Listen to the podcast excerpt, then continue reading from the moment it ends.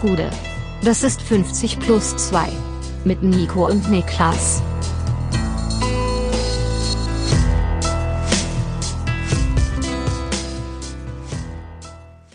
»50 plus 2 Bundesliga-Rückblick, Spieltag 4 ist geschafft. Mein Name ist Nico Heimer und bei mir sitzt der Mann, der vor drei Stunden auf dem Kotzhügel der Wiesen zu sich gekommen ist, Niklas Levinson. Spieltag 4 nicht mit mir. Ja, wie war's auf dem Wiesen? Wie war dein Besuch? Antrittsbesuch? War schön. Ja? Ähm, ja, hast du dieses Video gesehen, diese Compilation? Mit den ganzen. Ja, ja, die ist ja legendär. Da Ja. kommt immer was dazu jedes Jahr. Ich war jeder von denen im Video. Ich war jeder von denen. Ja. Hast du dich sehr geärgert, dass irgendein Politiker ein Fake-Bier geäxt hat? Hast du da richtig rumgeschimpft drüber? Ist es echt passiert? Es ist wohl echt passiert. Ich habe gerade irgendeine Schlagzeile gelesen, äh, Wiesenaufruhr, Politiker äxt Fake-Bier. Wahrscheinlich heißt Fake Bier alkoholfrei. Ich glaube, was, weißt du, was ich glaube, was es heißt, als Ex weil ich war da als Kind Experte für. Weil ich wollte immer, dass es so aussieht, als würde ich alkoholische Getränke trinken. Und ich, man, ein, am besten fakest du ein Bier optisch mit Apfelsaft und dann mit einem Milchschäumer rein, um den, um den Schaum zu machen. Das sieht original aus wie ein Bier danach. Das hast du gemacht, Als Kind, ja? um es aussehen zu lassen wie Ich weiß auch nicht, Bier. ich, fand's, ich wollte immer so, ich wollte cool sein, zu sagen, guck mal, Papa, ich trinke Bier. Dann habe ich Apfelsaft mit, äh, mit Schorle gemixt. Ja, da können sich die Therapeuten mal melden und sagen, was das, äh, wo das herkommt und was das bedeutet. Ich wollte gerade sagen, also, wenn ich es nicht besser wüsste, so äh, irgendwie äh, abgeschaut. Äh, Der Alkoholiker aus. ja,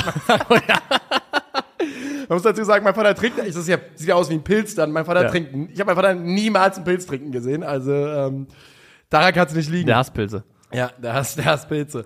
Was gibt's zu berichten von diesem äh, Wochenende? Von dem Wochenende, also meine, meine Brotschuld ist weiterhin offen. Oh, gut. Ich war wirklich da, hab geguckt, aber ich habe ihn nicht mehr gesehen, Ja. äh, die Person, die mich da bedient hat. Ich muss, ihn- ich muss es hinten Mal noch, gefeuert äh, wurde wahrscheinlich. Ja, schon gefeuert, ja. Ich muss es irgendwie gerade biegen. Ja. Also ich werde es irgendwie versuchen gerade zu biegen, aber das ist auch weiterhin eine offene Baustelle bei mir. Ansonsten hatte ich jetzt, glaube ich, eine richtig gute Kinophase. Ich war jetzt innerhalb von sieben Tagen dreimal im Kino, hab richtig Gas gegeben, Uiuiui, also ja. muss man wirklich sagen. Peak, Peak Kinophase. Und, du äh, gleitest richtig rein in den Herbst, Ich, ich, ich gleite rein und ich habe geguckt, Past Lives, Passages und Fallende Blätter. Und für die äh, äh, Cinephilen äh, da draußen, wenn sie eine Empfehlung haben wollen, Ich habe nichts davon jemals gehört. Aber ja, aber da bin ich auch das falsche Publikum. würde ich auf jeden Fall am ehesten Fallende Blätter gucken gehen. Okay. Weil äh, Passages hat mich wirklich hochgradig aggressiv gemacht. Fallen Leaves, Fallen Leaves. Fallen Leaves on the ground. Das war ein Banger. Billy Talent, ne? Ich wollte gerade sagen, ich wollte- hätte jetzt fast Green Day gesagt, Ich aber war- es war Billy Talent. Ja. Gut, Billy Talent, Green Day, Tomato, Tomato, ne? Ist, ist Also- leider ist echt so, ja.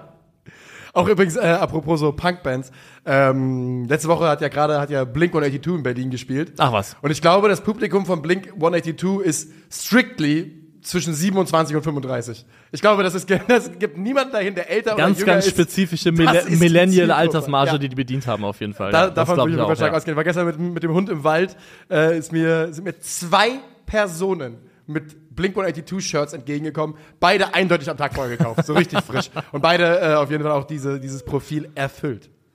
So, äh, ja, viel mehr gibt's nicht und wir haben ja auch einen äh, rappelvollen Bundesliga-Spieltag, von Ja. daher können wir da äh, direkt reinstarten, denn neben dem Sport gibt's auch wieder Grundsätzliches zu besprechen, ähm, allen voran in Bezug auf das, was man äh, Handspiel nennt, aber dazu später mehr. So ist es. Wir starten rein mit dem Topspiel von Freitagabend, was auch gerne ein Topspiel vom Samstagabend hätte sein können. Dann hätte sich, glaube ich, auch äh, Thomas Tuchel drüber gefreut, Ja. weil ja so ein Thema, was moniert worden ist, dass man Freitag spielen muss als, äh, Größter Absteller. ja, Ja. ähm, wie dem auch sei, Leverkusen und Bayern, äh, Bayern und Leverkusen äh, trennen sich am Ende 2 zu 2 unentschieden. Jawohl. Es ist natürlich das absolute Topspiel dieses Spieltags. Die Bayern beginnen äh, statt Koman mit Gnabry zurück. Also bei der ist wirklich rein raus bis jetzt. Zweimal von Anfang an, zweimal nicht. Ja, und am besten schnell wieder raus. Und am besten schnell wieder raus und Masraoui rutscht äh, raus. Äh, Konrad Leimer verteidigt rechts bei den Bayern gegen Leverkusen.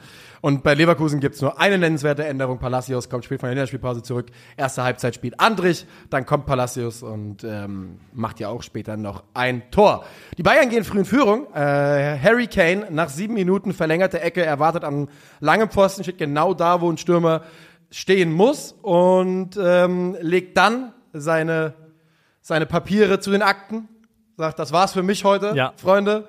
83 Minuten. Ich bleibe auf dem Feld, wechsle mich nicht aus, aber ich spiele nicht mehr mit. Ich kipp noch ein paar Mal so ab Richtung äh, 6er, 8er Raum, lass mich auf die Seite fallen. halblinke äh, Raum, da findet ihr mich. Ich spiele 9 von 17 Pässen und verliere 14 immer den Ball, aber mehr ist von mir nicht mehr zu erwarten. Ja, das ist auch ein bisschen ein Problem, glaube ich, weil das, Das hast du vor allem im Verlauf des Spiels gemerkt. Leverkusen hat in der ersten Halbzeit, äh, die ersten 20 Minuten, würde ich sagen, grob haben wir schon den Bayern gehört. Genau, da hat nach 20 Leverkusen sich Leverkusen rein, schwer getan, äh, Zugriff zu finden. Und den Zugriff, den Leverkusen findet, finden sie, indem sie gegen den Ball umstellen, in meinen Augen, weil sie haben vorher mit ähm, ja mit fünf hinten verteidigt und dann haben sie umgestellt, ich glaube, es waren teilweise also 5-3-2 und haben dann umgestellt auf 4-4-2, also Frimpong ist vorgeschoben ins Mittelfeld quasi gegen den Ball und Kusunu hat da den Rechtsverteidiger gegeben und diesen 4-4-2 haben sie dann Bayerns Aufbau numerisch mehr oder weniger gematcht und haben auch ein bisschen was umgestellt in der Art und Weise, wie sie angelaufen sind. Ähm, Kimmich war immer zu, wird zwar lange an ihm dran, ist dann von ihm weg, wenn der Ball zum Innenverteidiger kam und dann ist meistens Schaka rausgeschossen und auf Kimmich drauf und in diesem dann äh, Mann gegen Mann zustellen hat Leverkusen dann auch Zugriff bekommen und äh, ein Mittel, was die Bayern da gut hätten gebrauchen können, wäre die Möglichkeit, dieses Pressing mal mit einem hohen Ball zu überspielen. Erstens sind Ulreichs Bälle nicht so wahnsinnig gut, die hinten rausschlägt, aber Ja. zweitens ist Kane halt oft auch entgegengekommen und nicht im Stürmerraum gewesen, hat also da auch nicht immer eine Option geboten, um da eben rauskommen zu können. Ich habe ja, das ist mir ja eigentlich vollkommen egal, aber ich habe ja nun durch äh, unser Online-Manager-Spiel Kickbase äh, Aktien in Harry Kane Stimmt, und achte ja. da sehr genau drauf. Und also ich habe mich wirklich mehrfach gefragt, wo, wo, wo ist er? Wo bist du unterwegs, Junge? Denn ähm, er lässt sich da wirklich vornehmlich auf seine, auf die Bayern linke Seite lässt er sich gerne fallen. Und du sagst es, den Bayern fehlt ganz klar eine Anspielstation vorne drin. Ähm, sie sind nicht in der Lage, mal Raum zu überbrücken schnell, sondern es muss äh, dann immer darüber gehen, dass bei Leverkusen große Lücken entstehen. Und ähm, das haben sie ihnen dann irgendwann nicht mehr so viel gegönnt. Auf der anderen Seite bespielt Leverkusen äh, in der ersten Halbzeit sehr, sehr gerne den Raum ja, hinter Conny Leimer, neben Leimer und äh, Upamecano. Und ähm, da merkt man, dass Konrad Leimer eben kein gelernter Rechtsverteidiger ist. Ähm, denn da finden sie immer wieder zumindest ansatzweise Erfolg mit. Äh, sie sind ja ein bisschen chancenwuchrig Ja. unterwegs an diesem Wochenende. Ich finde zumindest aber, dass Leimer über die Gänze des Spiels gesehen das sehr ordentlich Er gemacht hat sich komplett also, gefangen. Er hat nämlich, sie sind da, sie kommen da früh drei, vier Mal hinter ihn, äh, so zwischen Minute 20 und 35 und danach äh, kriegen sie es ganz gut in den Griff. Ähm, auch über Meccano wird danach besser, der auch Schwier Schwierigkeiten hatte am Anfang des Spiels. Ähm, und die Leverkusener gleichen also aus, nach 25 Minuten direkter Freistoß von Grimaldo. Ja, Bilderbuch-Freistoß. Ja, kann man Bilderbuch Freistoß. Thomas Müller hat ja im Nachgang am Mikrofon äh, stark moniert, dass es da Foul für gab. Er hat es andersrum gesehen. Er meinte offene Sohle Grimaldo nach dem, nach dem Motto. Sehe ich persönlich nicht so. Grimaldo Mhm. Spielt nicht. zuerst den Ball. Dass bei dieser Spitzelbewegung den Ball zu spielen irgendwann der Fuß aufgeht, Irgendwann muss man sich da berühren. ähm, ja. ist normal. In meinen Oder, Augen da kommt muss man sich nicht berühren, aber der Fuß aber muss aufgehen. ja. genau, ist, also Müller ist zu spät, in meinen Augen ist es richtig entschieden. Ähm, da habe ich keine Einwände, das ist dann der Ausgleich und der ist auch in Ordnung. Leverkusen hatte dann noch einige Momente, wo ich sage, das spielen sie vielversprechend, aber kommen dann nicht so richtig gut in den Abschluss. Gab mal ein paar Momente, wo Wirtz nicht den Wirtz und Boniface. Immer wieder toll im Ansatz, mit guten Ideen, mit gut ange angespielt und dann nicht sauber ausgespielt oder schwacher Abschluss. Ähm, ich will nicht sagen, dass Leverkusen in der Halbzeit ein Tor machen muss mehr, aber die Chancen sind auf jeden Fall da für sie. Die Chancen sind da und sie machen es, wie du schon sagst, äh, die letzte Entscheidung passt nicht. Entweder ist der, der Wirtspass ein bisschen unpräzise gewesen oder Boniface Abschluss äh, passt nicht ganz, aber die Momente im Keim waren zumindest da. Bayerns Chancenkreierung lief für mich primär über Standards, die waren gefährlich. Und was auch gut geklappt hat, ähm, war so ein bisschen Vintage Goretzka zu machen, der ja auch später nochmal trifft, nämlich, dass sie so späte Läufe aus dem Mittelfeld in den Strafraum machen, die dann schwer aufzunehmen sind. Und, Die sind eh ein ähm, Thema an diesem Wochenende. ja. Auch wenn sie nicht immer nur aus vom Mittelfeldzentrum kommen, sie kommen diverse Male und führen zum Erfolg. führen zum Erfolg und Goretzka hat das mehrfach gut gemacht in dem Spiel und äh, hat ja auch dann später dann das zwischenzeitliche 2 zu 1 gemacht. So ist es. Und ähm, hast du übrigens gesehen, Josua Kimmich wird ja relativ früh runtergenommen und war da gar nicht glücklich drüber, ne? Erst hat er gesagt, ähm, Jetzt wechselt er mich aus, Alter. So sah das aus, was er zu Goretzka gesagt hat für mich. War da nicht danach? mit Krögi im Live äh, Mund, Mu- wie sagt man, Dings lesen. Maul lesen heißt es ja bekanntlich. Im Maul lesen. Im Maul lesen, ja, im Maul lesen. Ich, ich meine irgendwo gelesen zu haben, dass er auch irgendwie danach in einem, also gegangen ist und äh, sich nicht inter interviewen lassen wollte nach dem Spiel ähm, und gefragt wurde, warum er ausgenommen ist und einfach nur gesagt hat, müssen sie den Trainer fragen oder sowas. Also Ist nicht, nicht clever von ihm, jetzt auch noch trotzig zu sein gerade. Er müsste jetzt eigentlich ze zeigen, ist mir alles egal, ich mache das für die Mannschaft. Und ich weiß, es ist super schwer. Kein deutscher Spieler kriegt so viel Gegenwind wie Josua Kimmich in den letzten Monaten. Das heißt, ähm, ich verstehe da komplett, dass es für ihn einfach, dass er bestimmt angespannt ist, aber das ist natürlich nicht die richtige Reaktion in so einem Augenblick. Nee, vor allem, weil, also, die Licht ist ein Thema, was auch au nach außen so Ja. ein bisschen kehrt. Er hat das zumindest in der Sprache und der Art seiner Kommunikation besser geregelt. Aber Was halt wichtig wäre, ist, dass die Bayern wieder so ein Gefühl reinkriegen, dass es sich wie eine geschlossene Einheit anfühlt. Also, dass diese Mannschaft ein geschlossenes Gebilde ist. Und das habe ich aktuell nicht. Ich habe das Gefühl, da wuchern auch noch eigene Interessen rum, die dann teilweise auch nicht ganz überlappen mit dem, was der Trainer vielleicht möchte. Da spielt Kimmich mit rein. Und ich glaube, also aktuell geht's noch, aber je weiter die Saison voranschreitet, desto wichtiger ist es, dass man auch da so ein bisschen als Gruppe, glaube ich, zueinander findet. Das glaube ich wohl auch. Du hast es angesprochen. Die Bayern machen in Form von Goretzka noch äh, das Tor. Der Ball ähm, kommt von Matistel, der wieder zeigt, dass er immer 100% da ist, alles gibt und brandgefährlich ist in dieser Liga, wenn er eingewechselt wird. Der Junge hat Elite-Mentality, Ja. muss man wirklich sagen. Und ähm, der Kontrast in dem bisschen Zeit, was er auf dem Platz hatte, zu dem, was Serge Gnabry gemacht Ja. hat, der ist auch eklatant und erschreckend. Ähm, Das ist natürlich, ist ja klar, wenn ein Spieler eingewechselt wird, gerade jemand, der auch so schnell ist, ne, das ist Ja, dann, aber- kommst gegen müde Gegner, aber ich finde auch, er wirkt ein, ein frischer Wind, wenn er eingewechselt Ich weiß aktuell nicht, was du mit Gnabry machen sollst, Ja. weil er hat aktuell nicht die, äh, die Torgefahr, die, die äh, Coolness im Abschluss, um da irgendwie im Zentrum gefährlich zu sein. Als Breitengeber, also jemand, der das Spiel in die Breite ziehen soll, außen angespielt wird, das funktioniert aktuell auch nicht, weil er irgendwie auch einen Teil seiner Explosivität verloren hat über die Jahre und der hat auch nicht die technische Finesse, um eins gegen eins aufzulösen. Hat, glaube ich, kein einziges erfolgreiches Dribbling in diesem Spiel gehabt. Kein Spieler eins gegen eins mal ähm, auf das Spiel genommen. Also aktuell sehe ich nicht, was der wahnsinnige Mehrwert ist, den er geben soll. Da würde ich tendenziell dazu gehen, aktuell sogar andere dort spielen zu lassen. Ich glaube auch, wenn Kingsley Coman fit ist, Dann spielt er ähm, also dann habe ich, also ich habe Musiala, Sané und Coman alle vor Ja. Serge Gnabry. Ich glaube auch, dass wenn die alle wieder zurück sind, dass genau das das Bild sein wird. Ähm, und dass Serge Gnabry eine schwierige Saison vor sich hat, aber auch in diesem Spiel eben keine Eigenwerbung. Die Bayern dann also mit dem Goretzka-Tor und man denkt, man denkt, das könnte es gewesen sein, aber hinten ähm, trifft Alfonso Davis äh, Jonas Hofmann und Daniel Schlager entscheidet nach Betrachtung der Bilder auf Strafstoß. Ja. Und jetzt kommt der große Moment, wo wir hier äh, Farbe bekennen müssen. Und ich sage, für mich war es komplett in Ordnung, den Elfmeter zu geben.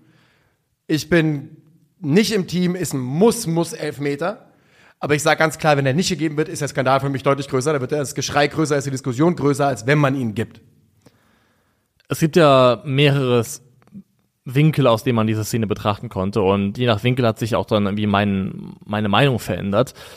Ich bin trotzdem an dem Punkt, wo ich sage, klar, Hofmann möchte das und er sucht das bestimmt auch in dem Moment, aber, er sucht auf jeden Fall. Aber das ändert nichts daran, dass für mich ein klarer Kontakt da ist und ich auch das Gefühl habe, man sieht es auch an Hofmanns Bein, ähm, dass, Der- 100% also, dass ist es, dass es was auslöst Ja. und ähm, es ist super ärgerlich aufgrund des Zeitpunkts, dass es halt so spät im Spiel passiert. Ähm, manche Leute hatten Tränen in den Augen, weil das so unfair gewesen ist äh, für den FC Bayern. Aber das, das waren wirklich, das waren großartige Wortmeldungen auf unserer Lieblings-Social-Media-Plattform Ja. nach diesem Spiel. Das muss man wirklich sagen. Ja. Was ich da sagen will zu dem Elfmeter ist halt, der Vorwurf, der einzige Vorwurf, kann man, den kann man Alfonso Davis machen. Dass er ihm halt, dass er die Situation überhaupt Ihm anbietet. das anbietet, genau. Genau, Auf dem Hofmann- Weg raus aus dem Strafraum, warum machst du es überhaupt? Genau. Ja. Hofmann ist einer der cleversten Offensivspieler, die wir dieser, dieser Liga haben. Der weiß ganz genau, dass die Situation in der Form nicht mehr gefährlich wird. Und natürlich sucht er den Kontakt. Und daraus, da kann man ihm keinen Vorwurf draus machen. Mein Vorwurf geht dann nur an Alfonso Davis. Er bietet es ihm an und der Hofmann macht das Beste draus. Und für mich ist es dann, wie gesagt, also für mich ist es eigentlich keine große Diskussion danach, ob Ich würde es am Ende so zusammenfassen. Es ist nicht der kontroverseste Elfmeter, der dieses Wochenende gegeben wurde. Er, ist, er kommt gerade zu die Top 3. Ja. Das, das würde ich mal sagen. Und vielleicht sogar nicht mal. Vielleicht wir- sogar nicht mal. Müssen wir mal schauen, müssen wir ähm, wenn wir gleich drüber sprechen. Ja. Und Palacios bleibt cool, eingewechselt. Yes. By the way, mir tut oder tat Robert Andrich fast ein bisschen leid, der jetzt zur Halbzeit runter musste. ähm, nur mal ein Quervergleich. Erste Halbzeit spielt Schaka eine Passquote von 89 Prozent, Andrich von 77 Prozent. Ich habe das Gefühl, er ist nach Verletzung in eine Mannschaft zurückgekehrt, die im technischen Niveau so krass nach oben geschossen ist, dass er da einfach ein bisschen Ja. abfällt. Und das hat man zumindest in diesem Spiel auch gesehen. Zeit geben, gerade Verletzungscomeback. Und es wird Gegner Und- geben, wo, wo der Spielertyp wichtig Sie werden Robert Andrich brauchen. Ja. Sie werden ihn brauchen, aber in dem Spiel habe ich das Gefühl gehabt, okay, man merkt, dass es so ein bisschen abfällt im Vergleich zu dem Level, auf dem die anderen da teilweise mit Ball am Fuß agieren. Es war ja auch kein Zufall, dass er dann nur die 45 Minuten bekommen hat in diesem Spiel, obwohl Palacios ja große Reisebelastung hat. So geht dieses Spiel mit 2 zu 2 aus und ähm, für mich Also ich will mal sagen, es war ein großartiges Spiel, gerade in Halbzeit 1, Halbzeit 2 zwischenzeitlich ein bisschen lame geworden dann, äh, da haben sie sich ein bisschen abgetastet. Aber ich fand es ein tolles Spiel und ich fand das Ergebnis 2 zu 2 auch absolut in Ordnung für diesen Spielverlauf. Definitiv. Es war ein, also ein schönes Topspiel am Freitagabend. Beide Mannschaften, also wahrscheinlich aktuell die stärksten Teams der Bundesliga, ja. würde ich sagen. Ich finde, ähm, Leverkusen hat's ähm, echt gut gemacht in München, vor allem wenn du so früh in Rückstand gerätst, ist es auch gerne mal der Anfang vom Ende, recht schnell und ja. dann da eben stabil zu bleiben. Alonso, der eine wichtige Umstellung gegen den Ball vornimmt, also alles in allem wirklich ein Topspiel. Und ähm, eine Sache, die ich noch erwähnen will, es ist nicht selbstverständlich, dass Leverkusen, obwohl sie einen tollen Saisonstart hatten, mit diesem Selbstbewusstsein nach, äh, nach München reist, um da mitzuspielen und da ordentlichen, ordentlichen Fußball zu spielen. Das äh, fand ich schon wirklich bemerkenswert und ähm, ja, ich glaube, wie hatten wir getippt? Ich hatte, glaube ich, sogar 2-2 getippt oder hatte ich sogar Leverkusen Sieg getippt? Ich bin mir nicht mehr sicher. Ich weiß es auch nicht mehr genau. Ich meine, ich hatte 1-1. Ich meine, mein Tipp war unentschieden. Ja, bin ich mir also, relativ sicher. Ich glaube, wir waren beide auf dem, auf dem Riecher, dass die, äh, dass die Bayern ähm, das nicht gewinnen werden und sie haben es nicht getan. Damit keine Mannschaft in der Bundesliga mehr mit nur Siegen und wir gehen weiter zum ersten FC Köln gegen die TSG aus Hoffenheim. Uiuiui. Yes. Nach äh, dem 1-1 gegen die Eintracht, äh, Rotation angesagt bei Köln, Martell raus mit Achillessehnenreizung, Waldschmidt, Tigges beide auf die Bank, Husin Basic und Carstensen sowie Selke Rücken rein. Ähm, und auch Pellegrino tauscht dreimal, Pellegrino Matarazzo, Kabak, Kader Schabek und äh, wer noch? Moment. Sko. Sko. Sko, komm, genau. Für Bülter, Schalay und Bebu. Äh, und, habe ich auch noch äh, als erwähnt aufgeschrieben, Maxi Bayer. Die holen zwölf Stürmer und Maxi Bayer spielt trotzdem von Anfang an. Und Tut das bisher auch zurecht. Auf jeden Fall. Wir haben hier ja im Sommer gesessen und da haben wir kurz über ihn geredet in unserer Saisonvorschau und ich habe gesagt, ich bin ein Riesenfan von Maxi Bayer. Ich glaube aber, dass es diese Saison vielleicht gerade mit den Einkäufen sehr schwierig wird für ihn. Ja, Pustekuchen, ne? Ist ihm alles scheißegal. Ähm, und die TSG aus Hoffenheim, die sind dieses Jahr bis jetzt für mich so ein bisschen die Mannschaft, die äh, ein bisschen teuflischen Pakt am Laufen hat. Denn also sie haben keinen, nicht die Art Fußball gespielt, bei dem man erwarten würde, dass neun Punkte dastehen nach vier Spielen. Genau. Sie gehen in Führung nach einer Flanke von Kader Schabek. Äh, der rutscht durch bis zu Kramaric 49 Sekunden. Der erste Tiefschlag für den FC, die sich nicht groß beeindrucken lassen und ordentlich weiterspielen. Aber es ist natürlich bitter, bitter und es geht genauso weiter. Geht genauso weiter. Beim ersten Tor würde ich noch anmerken, finde ich, ähm, den äh, also wie Kramaric sich da wegstiehlt, wenn man Kramaric in der gesamten Sequenz des Eckballs beobachtet, siehst du richtig, wie er sich so hinten ja. fallen lässt im Rückraum, bewusst darauf achtet, auch so im toten Winkel, sag ich mal, von Carstensen ja. zu bleiben. Also wirklich so absolut Näschen. Genau, er kann sich drehen, wohin er möchte, er sieht ihn in dem Moment nicht. Also äh, von Kramaric absolut fantastisches Stürmerverhalten da. Nachher reden wir auch nochmal kurz drüber. Aber es geht beschissen weiter, denn ähm, ja, Köln macht's eigentlich nicht so schlecht, finde ich. Finde ich auch. Ähm, Sie haben ja sofort eine Ausgleichschance durch äh, Selke, der am langen Pfosten vorbeirauscht. Stimmt, ja. Ähm, generell fand ich, dass Selke da vorne drin einfach, du siehst halt, es gibt halt einen Qualitätsunterschied zwischen Davy Selke und Steffen Tigges. Ja. ja. Das ist auch kein Geheimnis und den merkt man auch, aber ähm, nach, nach 28 Minuten ist es dann Florian Grillitsch mit dem vielleicht Tor des Spieltags, weil viel perfekter kann man einen Ball aus was, 55 Metern? Ja. Nicht in, ins Tor setzen. Das war einigermaßen unglaublich. Aufsetzer und dann in den Winkel. Also entsteht natürlich, weil die Kölner hätten einen, äh, ja, einen Ausrutscher haben. Horn muss ausbügeln, kommt dafür weit. Nee, Horn Schwäbe, ist ja Schwäbe. Schwäbe. Schwäbe. Husin Basic bringt den zu Hübers. Ja. Hübers ist dann schon arg in Bedrängnis und äh, Schwebe kommt zum Helfen und klärt dann genau in die Füße von, von äh, Grille. Der den Ball dann auch eben so trifft, wie man ihn treffen muss. Aber ich finde dann all, alles in allem ist es dann schon eine Art von Spielverlauf, die dem FC extrem wehtut. Ja. Äh, ich finde. Dunkle Magie. Dunkle Magie Baumgart hat nach dem Spiel gesagt, ich zitiere mal, wir haben ein scheiß Ergebnis, aber vieles andere passt. Die Jungs sollen so weiterspielen, sie sollen weiter umsetzen, was wir für richtig halten. Wir dürfen uns nicht nur von den Ergebnissen leiten lassen. Und ähm, das unterschreibe ich tatsächlich, denn ich finde auch, der erste FC Köln hat kein 3 zu 1 äh, schlechtes Heimspiel gemacht. Und das unterschreibe ich auch, aber wir wissen halt auch, wenn Ergebnisse ausbleiben, da entsteht dann ganz, ganz schnell eine Dynamik, die man auch mit Worten nicht mehr einfangen kann. Und das ist beim FC doch jetzt ein kritischer Saisonstart, kann man glaube ich sagen. Das ist allemal. Also es ist eine ganz, ganz kritische Situation, aber ich gehe zumindest den Befund mit, dass das Endergebnis nee, 3 ja. zu 1 kein Produkt davon ja. ist, dass der FC jetzt hier ein katastrophales Spiel gemacht hätte. Sie kommen auch gut aus der Halbzeit. Ja. Nur um sich direkt das nächste Freaky-Tor zu fangen. Na? Diesmal ist es Maxi Bayer. Ähm, so, Moment, ich habe es mir aufgeschrieben, damit ich es auch ordentlich wiedergebe. Ähm, mitten rein in die Kölner Dronkphase, dann der TSG. Ähm, genau, schönes Dribbling von Bayer und das 18 Meter dann wirklich perfekt ins lange Ecke legt. Ja. Das Ganze auch aus dem Kölner Angriff entstanden, schnell umgeschaltet. Äh, Maxi Bayer, glaube ich, 50 Meter mit dem Ball am Fuß unterwegs und dann steht es halt 3 zu 1 nach 52 Minuten und du weißt nicht, was passiert ist. Und auch da ist für mich Kramaric ein ganz entscheidender Mann tatsächlich, denn ich glaube, es ist ein Abschluss von hinten raus. Es ist ein langer Ball Ja, ich bin auf mir- ich die, mir die von, von, von. Hoffenheim auf Außen, wo Kramaric steht und Hübers schiebt raus in der Annahme, dass Kramaric den niemals mit, mit einem Kontakt verarbeitet. Macht er aber, nimmt den Ball sofort mit einem Kontakt, lässt ihn reinklatschen. Und was Kramaric dann aber macht, ist, er zieht selber den Sprint komplett durch. Wenn man sich die Szene nochmal anschaut, Kramaric Ist der, zieht, spielt der Kramaric den Ball zu Bayer?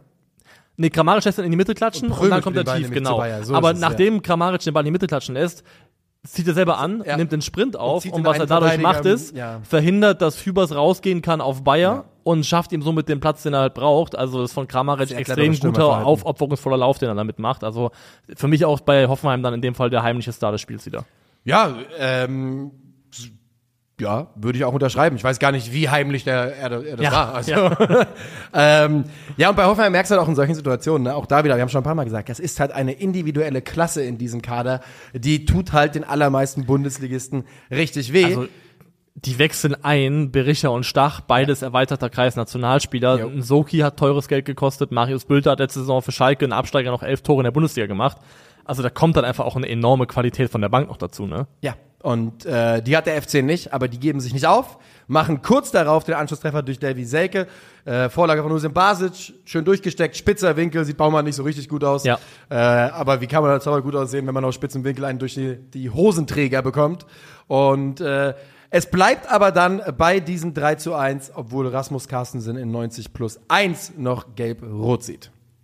Ist dann aber unerheblich für Komplett. alles, was am Ende noch passiert. Carstens übrigens vorher, will ich mal sagen, fand ich ein sehr, sehr ordentliches Spiel da in seiner äh, ja auch halbwegs ungewohnten Rolle. Ja, ich finde es auch spannend. Das, ich habe ihn eigentlich als, als klaren ähm, Rechtsverteidiger auf dem Schirm gehabt und Ist er spielt ja er jetzt in einer offensiven Rolle und Ja. macht das bisher beim Rahmen seiner Möglichkeiten ganz ordentlich. Beim FC würde ich final sagen, also ich glaube halt, die Aussage jetzt gerade setzt, glaube ich, so müsste im Idealfall so ein bisschen die Realität einsetzen, wie außergewöhnlich die Saisonergebnisse der letzten beiden Jahre gewesen sind. Nämlich Ja. vor allem Platz 7, aber auch Platz 11, dass Steffen Baumgart mit diesem Kader, mit dieser Qualität, vor allem in der Breite auch, in der Lage war, zwei Jahre zu spielen, in denen Abstiegskampf quasi überhaupt kein Thema gewesen ist für den FC. Und wenn man auf die Gegner schaut, gegen die sie bisher gespielt haben, in den vier Spielen, Spiel Spielen klar klar kannst du Punkte holen, aber sie starten auswärts in Dortmund. Sie haben ein Heimspiel gegen Wolfsburg, die stehen aktuell noch auch weit Ja. oben, ähm, spielen jetzt gegen Hoffenheim und haben am dritten Spieltag äh, Eintracht. Eintracht gehabt. Also da war noch kein Gegner dabei, wo Alles ich Mannschaften aus der sage, oberen Tabellenhälfte. obere Tabellenhälfte. Bei die Eintracht gerade so, aber äh, also ne, aber es ist so, ne? Hoffenheim vier Spiele, drei Siege, Dortmund vier Spiele, zwei Siege. Ähm, die Eintracht wie gesagt neunter und äh, das war die andere Mannschaft, habe ich vergessen. Also ja, war kein einfacher Start für sie. war kein einfacher Start und es war kein Spiel dabei, wo ich sagen würde, Kategorie Must Win, musst Nee. du gewinnen und die Spiele kommen halt alle erst. Und kein Spiel, wo ich sagen würde, Totalausfall, Katastrophenleistung vom FC. War auch noch nicht dabei, ja, oder? Also wir hatten Dortmund, das war ein Topspiel sogar, müssen sie sogar Punkte Das war in holen Ordnung, eigentlich. hätten sie niemals verlieren. Äh, ähm, Punkt gegen dürfen. Frankfurt geholt, äh, das jetzt war Hoffenheim. Was haben wir eben gesagt, war, war der zweite Gegner, zweiter Spieltag, wie können wir das denn vergessen haben? Ja. Wolfsburg, zu Wolfsburg. Hause gegen Wolfsburg, Kann ich mich 2-1, dran erinnern, auch keine ja. Katastrophe. Ja, aber wer gegen Wolfsburg Katastrophe spielt, der macht doch was falsch im Fußball. Ja. Ähm, ja, und äh, so stehen sie jetzt eben da und auf der anderen Seite muss man auch mal festhalten, dass eben, äh, wie gerade schon einmal ange angesprochen, die TSG auch da steht mit drei Spielen aus vier, äh, drei Siegen aus vier Spielen und äh, das hatte ich auch nicht auf dem Zettel. Nee. Denn äh, nach Spieltag 1 war ich ja schon auf dem Matarazzo ist Finish-Zug unterwegs. Und ich sag mal so, wir fahren immer noch, aber sehr, sehr langsam. Die Vorräte gehen uns langsam aus im Zug, aber wir sind noch da. Ich, bin, bereit, fast alleine. Ich bin bereit abzuspringen. ja, ich bin auch fast Du alleine. bist aber quasi, äh, das ist für dich wie die äh, der Tunnelgeschichte von Dürrenmatt, Das mag sein. Ja. wo der wo der Zug in den Tunnel fährt und es eigentlich ein kurzer sein soll und der wird länger und länger und endet nicht und am Ende stellt man fest, dass der Zug runterrast in den Erdkern rein Oh. und kein Ende mehr nimmt. Das ist eine saukoole Kurzgeschichte, große Ja. Empfehlung geht raus und ähm, Ab in den Erdkern. In dem Tunnel sitzt du auch. ja, ich bin äh, auf dem Matarazzo äh, Feuertrain Richtung Erdkern. Das ist meine Zukunft in dieser Woche. Und ich habe nichts mehr zu diesem Spiel. Und du? Nee, ich auch nicht. Das ist die Stelle, wo du eigentlich sagst, geiler Episodentitel, Matarazzo, Feuertrain Richtung Ja, Erdkern. hatte ich auch, hatte ich auch gedacht, dass es eigentlich eine, eine, gute, eine gute Idee ist. Der Matarazzo Feuerzug in Richtung Erdkern. Mal schauen. Wir gehen zu einem Spiel, wo man jetzt langsam auch eine Trainerdiskussion aufmachen könnte. Ich glaube, es wird nicht passieren. Die Rede ist von Mainz gegen Stuttgart. Die Mainzer gehen wieder baden und das beachtlich gegen Stuttgart, verlieren zu Hause 1 zu 3. Und ähm, ja, Bell und Richter rücken rein für Hans Olsen und Gruder. Bei äh, Stuttgart spielt Milio für Jong. Außerdem steht Undorf zum ersten Mal im Kader. Und die 05er kriseln fröhlich weiter. Tun sie tatsächlich, ähm, auch gegen eine der Mannschaften in der Bundesliga, die aktuell so richtig im Rausch ist, die wirklich nice. da ähm, einfach Spaß am Spielen hat, das merkt man auch. Man braucht Teflon, wenn man Stuttgart anfassen will aktuell. Tatsächlich, ja. In der ersten Halbzeit passiert da nicht wahnsinnig viel. Also gelinde gesagt Wenig gar nichts. nichts. Ähm, die meisten Abschlüsse von außerhalb des 16ers, relativ viel Ungefährliches dabei. Keine Mannschaft kommt wirklich zu irgendwas. Die Spielanteile sind so, wie man es erwarten würde. 62% Ballbesitz Stuttgart in der ersten Halbzeit schon, äh, Mainz 38, die Passquoten sehen ähnlich aus vom Verhältnis her. Ähm, da halten die Mainzer sich ganz gut im Spiel. Was sie halt machen, und das gilt für mich zumindest bei zwei der drei Gegentore, ist, sie schlagen sich halt de facto selber. Sie schlagen sich komplett selbst. Die schenken Stuttgart diesen Sieg. Denn das erste Tor fällt, weil Stefan Bell also komplett bodenlos unter einem langen Ball durchsegelt. Das geht einfach nicht. Girassi kriegt dadurch den Ball in den Fuß, läuft weiter, überlupft Robin Zentner. Gefühlt Girassis vierter Lupfer in dieser Saison, glaube ich. Also das ist ja. eine seiner Lieblingsabschlussformen auf jeden Fall. Und dann äh, sollte man denken, dass Mainzer Unglück seinen Lauf. Tut es aber nicht, denn sie gleichen noch kurz darauf aus. 13 Minuten später ist es Barrero nach einer Onisivo, nee, nach einer Hereingabe von Barkok, Barkok. und Onisivo verlängert ja. ihn ähm, und Barrero stolpert ihn irgendwie rein. Zu der Szene kann ich sagen, du kannst äh, Maxi Mittelstädt aus der Hertha rausholen, aber die Hertha nicht aus Mittelstädt, ähm, denn er macht da das, was wir letztes Jahr bei der Hertha tausendfach besprochen hatten, nämlich gar keine Orientierung, gar keinen Blick für das, was im eigenen Rücken passiert, ähm, rückt nach innen, weiß nicht ganz, wo er stehen soll, hat Barkok überhaupt nicht im Blick, dementsprechend umdrehen kann der Flanken. Also klassisches Abwehrverhalten eines Spielers, der in der Vorsaison noch bei Hertha BSC war. Aber kurz darauf rutscht Fernandes weg, und zwar im Duell mit Mittelstädt. Er marschiert, steckt den Ball durch auf Girassi und er macht das sehr, sehr stark zum 2 gegen 1, auch wenn Sepp Vandenberg da aussieht, als hätte er noch niemals Fußball gespielt. Ja, aber die Kontakte, die Girassi nimmt, sind super, schon krass. Das sind die gut. Kontakte eines Spielers, der wirklich in dem Moment glaubt, er kann alles machen. Also. Das siehst du dem, also ja. Selbstbewusstsein in einem Spieler habe ich selten so sehr aus allen Adern Tropfen gesehen, wie bei Girassi in dieser, dieser, in dieser Phase. Äh, Krüger hat uns ja auch am Samstag live während des Spiels geschrieben, der ist so dermaßen weg im Winter. Und ja. ähm, 9 Millionen haben sie bezahlt. Also ich meine, was hat er jetzt? Acht Tore nach vier Spielen, glaube ich. Ja. Bin sehr, sehr gespannt, wie die mhm. Geschichte Girassi VfB weitergeht. Wir reden jetzt noch nicht über einen Abgang, das äh, haben sie nicht verdient. Die Mainzer müssen wir dazu sagen, Ludovic Ajor kommt rein, ist ja auch äh, mit der Ablage beteiligt an diesem Tor, in der Einleitung, an dem Mainzer Tor. Mhm. Ähm, und macht das auch ganz ordentlich. Vorher auch eine gute Ablage für Tom Kraus, genau, für den genau, Pfostentreffer. Pfostentreffer. Ja, stimmt, bei dem Tor war es gar keine Ablage, ich meinte den Pfostentreffer von Tom Kraus. Denn äh, dazu nur Ludovic Ajorg ist natürlich nicht so schlecht wie sein Saisonstart und dass er zurückkommt, ist für Mainz 05 eine Waffe, die sie auch dringend, dringend brauchen können. Also ich schaue so auf Namen wie Ajorke, ich schaue auf Silvan Wittmer, ich schaue auf Horst Olsen, genau. der ja auch nicht so richtig bisher in die Saison reingekommen ist aufgrund von Verletzungen und Blessuren. Da sind ein paar Namen dabei, glaube ich, deren Rückkehr Mainz langfristig auch gut tun wird. Das glaube ich auch.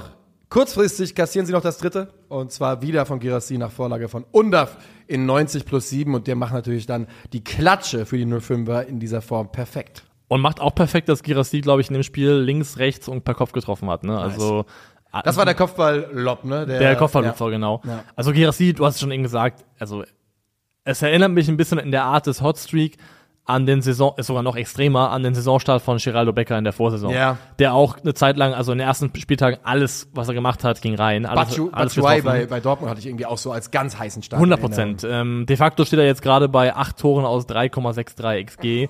ähm, also man kann Geld darauf verwetten, natürlich bei acht Toren aus vier Spieltagen, ähm, dass, das nicht halten kann. dass sich das angleichen wird in Richtung des XG-Wertes. Davon kann man ausgehen, ähm, dass es mehr in die Richtung rückt. Trotzdem ist es ein fantastischer Saisonstart von ihm, was man beim VfB ganzen VfB. Vom ganzen VfB wirklich fantastisch. Man muss genießt sagen, es, genießt es. Genießt es. Ein Top, ein Top-Team gerade VfB Stuttgart. Aber Hoffmann hat eben gesagt, die sind da so ein bisschen hingespielt worden mit diesen neun Punkten. Ich finde, der VfB hat sich die neun Punkte Kraft ihrer Leistung absolut erarbeitet. und ähm, tatsächlich auch eine der Mannschaften, die den besseren Fußball in der Bundesliga spielt. Wir haben vor der, vor der Folge, hast du gesagt, boah, das Niveau in der Bundesliga gerade. Ja. Und ich war mir nicht ganz sicher, ob ich sofort mitgehen wollte. Hast du gesagt, ja, nenn mal äh, fünf Mannschaften in der Bundesliga, die gerade guten Fußball spielen. Und es war tatsächlich relativ schwierig. Und eine davon, die man genannt hat, war der der VfB VfB. Stuttgart. Und bei Tor 1 und bei Tor 2, klar, es ist ein Fehler von den Mainzern, aber es ist wieder so, dass der VfB tief die Halbräume bespielt, also diese Positionen, wo In einer auch Konsequenz, in einer Geschwindigkeit, in einer, in einer Direktheit, ohne jeder weiß, was zu tun ist. Das ist schon bemerkenswert gut. Ja, und das ist auch ein klares Muster, was man da sieht. Das ist auch eine gute oder gefährliche Raum, weil da oft äh, Kommunikationsschwierigkeiten entstehen in der Defensive. Wer ist dafür zuständig? Der Innenverteidiger oder doch der Außenverteidiger? Und der VfB macht das mit einer Konsequenz, die belohnt wird. Von daher, ich gratuliere zu diesem, äh, zu diesem sehr, sehr guten Saisonstart. Und Mainz fährt jetzt nächste Woche nach Augsburg und da Ja. Also für Maaßen noch mehr als für Svensson, aber es geht da schon äh, einigermaßen ums Überleben für Das, den Trainer. sind, das werden dann nächste Woche zwei, äh, zwei Boxer mit Augenbinden, die, stimmt, äh, ja. die aufeinander einprügeln. da. ähm, zum VfB noch. Ich fühle mich, ich fühle mich wirklich bestätigt in der, in der ganzen Geschichte. Und du darfst dich auch bestätigt fühlen. Wir haben an Sebastian Hoeneß eigentlich immer geglaubt, oder? Also ich zumindest, Ja, auf jeden Fall. doch. Ich hatte, ich weiß, dass ich großer, großer Hoeneß-Sympathisant war und es freut mich wirklich sehr. Ich habe darüber nachgedacht, wenn ich die Bundesliga durchgehen würde, für welchen Verein ich mich über, von den aktuellen Bundesligisten über so einen Run in die Spitzengruppe, wie kurz er auch am Ende sein mag oder wie lange auch, mal gucken, ich mich mehr freuen würde als für den VfB nach den letzten Jahren. Und so viele kommen da nicht. Nee, der VfB ist eine Mannschaft, wo es mir, also auch, ich meine, FCK und VfB können ja auch gut miteinander. Ist es so? Ja. Dabei ja. sind die ja sogar auch streng genommen auf der westlichen Seite des. ja, ja, aber man hat ja auch gemeinsame Feinde, ne? Ja, muss okay, man stimmt. sagen. Ah, ja, ja, klar, ja. Und ähm, von daher, mir fällt es tatsächlich sehr, sehr leicht, dem VfB Erfolg zu gönnen als Verein als Ganzes. Ja, also mir auch. Es freut mich einfach sehr. Und man muss auch mal sagen, die stehen jetzt bei 14 zu 6 Toren. Fünf davon haben sie halt gegen Leipzig kassiert. Ansonsten haben sie halt ein Tor jetzt gegen Mainz kassiert und haben den, die Bude mit zweimal 5-0 ansonsten dicht gehalten. Es macht Spaß, aktuell VfB-Fan zu sein und unser Rat oder mein Rat ist natürlich, genießt es einfach, rahmt euch die Tabelle ein. Ihr seid, stand jetzt ein Champions League-Team, wird wahrscheinlich nicht die ganze Saison so bleiben. Aber ey, ganz im Ernst, mal gucken, mal gucken. Die Bundesliga ist so seltsam, mal gucken. Wir gehen zu einer der Mannschaften, die du gerade schon mit Blick auf Mainz 05 angesprochen hast, denn der FCA hat auch in diesem Wo- Wochenende gespielt und zwar zu Gast in Leipzig und dort gehen sie mit 3 zu 0 unter. Ähm, jeder, der nur die Statistiken dieses Spiels schaut, könnte sich vielleicht ein bisschen blenden lassen. Äh, Augsburg hat den höheren Expected Goals Wert. Ähm, Augsburg hat eine sehr, sehr gute zweite Halbzeit gespielt, das kann man auch mal sagen. Aber das liegt natürlich daran, dass sie halt nach elf Minuten geschlagen sind in diesem Spiel. Ja, ich finde auch, du hast vollkommen recht damit. Ähm, man kann dem FCA zugutehalten und dann auch irgendwo Enrico Maaßen als Trainer, dass diese Mannschaft sich nicht aufgegeben hat nach dem Horrorstart. Aber alles, was sie gut gemacht haben nach dem 3 zu 0, muss man halt unter dem Eindruck sehen, dass Leipzig ja auch nicht mehr in dem Zugzwang war, bis ans Äußerste gehen zu müssen. Das ist, glaube ich, ein, der Kontext, unter dem man dann Ja. den Rest des Spiels betrachten muss. Der Anfang ist eine Katastrophe. Man, also hat er jetzt auch nach drei Spielen Viererkette, glaube ich, dann gegen Leipzig auf Dreierkette gewechselt. Thomas Letsch hat eigentlich vorgemacht, dass das eine schlechte Idee ist, bei einer verunsicherten Mannschaft gegen Leipzig einfach mal auf gut Glück auf Dreierkette umzustellen. 0 Ähm, zu 4 ging das aus letzte Saison. Letzte Saison 0 zu 4 aus, ist bitter bestraft worden und auch hier wird es bestraft. Äh, Leipzig macht das, macht innerhalb von einer Viertelstunde das Spiel eigentlich zu. Ja. Äh, vor allem in Person von äh, Xavi Simmons und Lois Openda, Genau. die da eine Dynamik miteinander entwickeln, die ein bisschen beängstigend ist. Ja, die macht wenig Freude. Ähm, das 1 zu 0 macht nämlich der eben angesprochene Simmons nach Opendas No-Look-Flanke und Simmons, und da sind wir wieder beim Thema, taucht da als letzter im 16er auf, Ja. kommt spät reingelaufen, im Rücken der Abwehr und absolut niemand hat ihn auf, der, auf dem Schirm, als er da zum 1 zu 0, ich glaube Flugkopf war es, ne? Ja. Äh, einköpft. Und der Kommentator nimmt da die, die Abwehr in die äh, Verantwortung. Das sehe ich überhaupt nicht. Da Das ist ein Lauf, den er aus dem Mittelfeld aufgenommen werden muss. Und der ist im Rücken tatsächlich von Elvis, steht er sich weg, der Ja. da überhaupt kein Auge für hat. Beim 1 zu 0, ich muss es nochmal ansprechen, ähm, Stürmerlauf Yusuf Paulsen. Aber letzte, Paulsen eh. Also, der ist halt wie immer nicht der Stürmer, der in einer, hoch in einer gut besetzten Offensive auffällt als der Einzelkönner. Aber ich fand seine Leistung absolut ordentlich. Wenn man das erste Tor anschaut, er beschäftigt im Prinzip alle drei Innenverteidiger. Er beschäftigt, er, also er rempelt oder mehr oder weniger rempelt erst Udokai an, das ist der erste, und nimmt da so ein bisschen Zeit raus, die dann am Ende Openda für die Flanke hat und macht dann einen Lauf zwischen die beiden anderen, sodass er beide bindet. Ja. Also für mich hat Josef Pausen beim ersten Tor eigentlich alleine alle drei Innenverteidiger von Augsburg beschäftigt. Und äh, diese Bewegungen, die er abseits des Balles macht, ähm, die Arbeit, die er investiert, läuferisch, die hat auf jeden Fall einen Mehrwert, auch wenn er selber nicht der ähm, filigranste, eleganteste Fußballer ist. Luis Openda bedankt sich dann, äh, nee, andersrum, Xavi Simmons bedankt sich bei Openda, steckt den Ball durch auf den Neuzugang aus Frankreich, er trifft zum 2 zu 0 und nach 27 Minuten ist es David Raum nach Vorlage von Yusuf Paulsen, absolute, absolut hervorragender Ball von ihm da mit der Schärfe. Einmal komplett rüber im Ja. 16er und auch David Raum, den im vollen Tempo dann äh, so zu bringen aufs Tor, sehr, sehr ordentlich vom Nationalspieler. Definitiv. Und damit ist das Spiel zu. Yep. Augsburg hat dann wirklich gute Chancen. Also Dimirovic Dimirovic muss, muss es machen. machen. Er muss treffen in dem Moment. Und es sind auch andere dabei, die noch zu guten Abschlüssen kommen. Du hast es ja gesagt, nicht umsonst ist dann am Ende sogar der XG-Wert der Augsburger höher als der von Leipzig.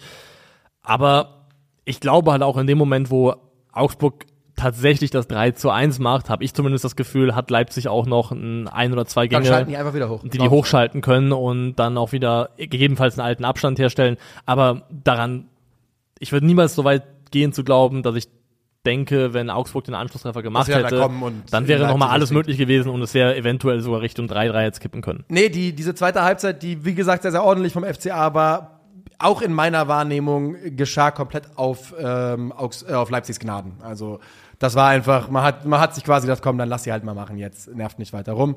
Und ja, 3 zu 0, die Leipziger sind damit auch wieder sehr, sehr gut in die Saison gekommen, stehen jetzt auch bei neun Punkten aus ihren drei Spielen, äh, aus ihren vier Spielen, also auch mit einer Niederlage und sind komplett dick im Geschäft und du sagst es, haben eine Trupp, Truppe, die schon einigermaßen beängstigend ist, auch wenn man da guckt, wen die einwechseln in so einem Spiel. Das, boah, also bei, bei ihnen kam jetzt Cavallo, Seschko, Baumgartner und Timo Werner. Das waren äh, die Wechsel. Und Lenz, Lenz kam Und Lenz, auch. nicht Ja, vergessen, Lenz auch kam Christopher auch, Lenz ja. kam. Aber das ist natürlich, Ja, boah. Also du kannst ohne Bauchschmerzen zumindest äh, drei von denen wahrscheinlich auch in der Startelf stellen. Ja. Ähm, von daher wirklich enorme Qualität. Xavi deutet hier an, dass er der nächste absolute Highflyer sein kann nach Christopher Nkunku. Ähm, also wäre ich jetzt schon überrascht, wenn er am Ende nicht irgendwie eine 20-Scorer-Plus-Saison Der, der, spielt. der, der, der spielt ja sogar seine, er interpretiert ja die Rolle sogar ähnlich da, wenn auch aus einer, aus einer Mhm. anderen Position nominell, aber er taucht ja wirklich überall auf, ist zwar eher halb rechts, wenn man so will, als halb links mal, äh, wenn er, wenn er sich seine Spots sucht, aber ich sehe da auch, äh, diese, diese Torgefahr aus der Tiefe von, von Xavi Simmons ist schon äh, brutal. Zu Augsburg möchte ich noch am Ende sagen, ähm, schwieriger Saisonstart. Jetzt, also ich finde, sie haben mit Gladbach gemeint, dass das Programm auch einfach nicht einfach gewesen ist. Sie mussten schon gegen Leipzig ran und glaube ich gegen Bayern auch. Also zwei von vier waren schwierig, haben dann Punkte geholt gegen Gladbach eben und gegen Bochum.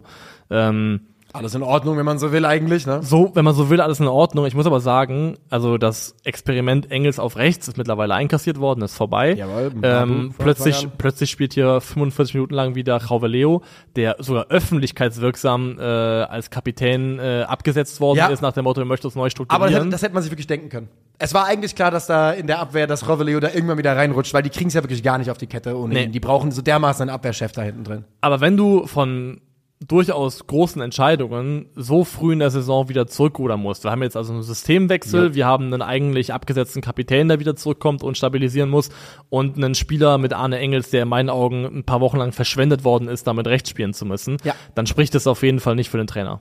Arne Engels kam ja dann äh, in diesem Spiel zur Halbzeit für Niklas Dorsch, der ja schon wieder angeschlagen ist, ne? Und hat das auch sehr ordentlich gemacht, aber ja, du sagst es also, beim, beim FCA, wie gesagt, der Saisonstand ist in Ordnung, man holt zwei Punkte gegen Mannschaften, gegen die man Punkte holen kann, soll vielleicht sogar, aber es ist nicht so, dass ich darauf gucke und denke, Also Bochum muss der FCA zu Hause schlagen. Das Ja, sind gut. elementar wichtige ich kann Punkte im da aktuell als. Einzelfall Ja. auch nicht aufmachen. ähm, aber ja, du hast vollkommen recht.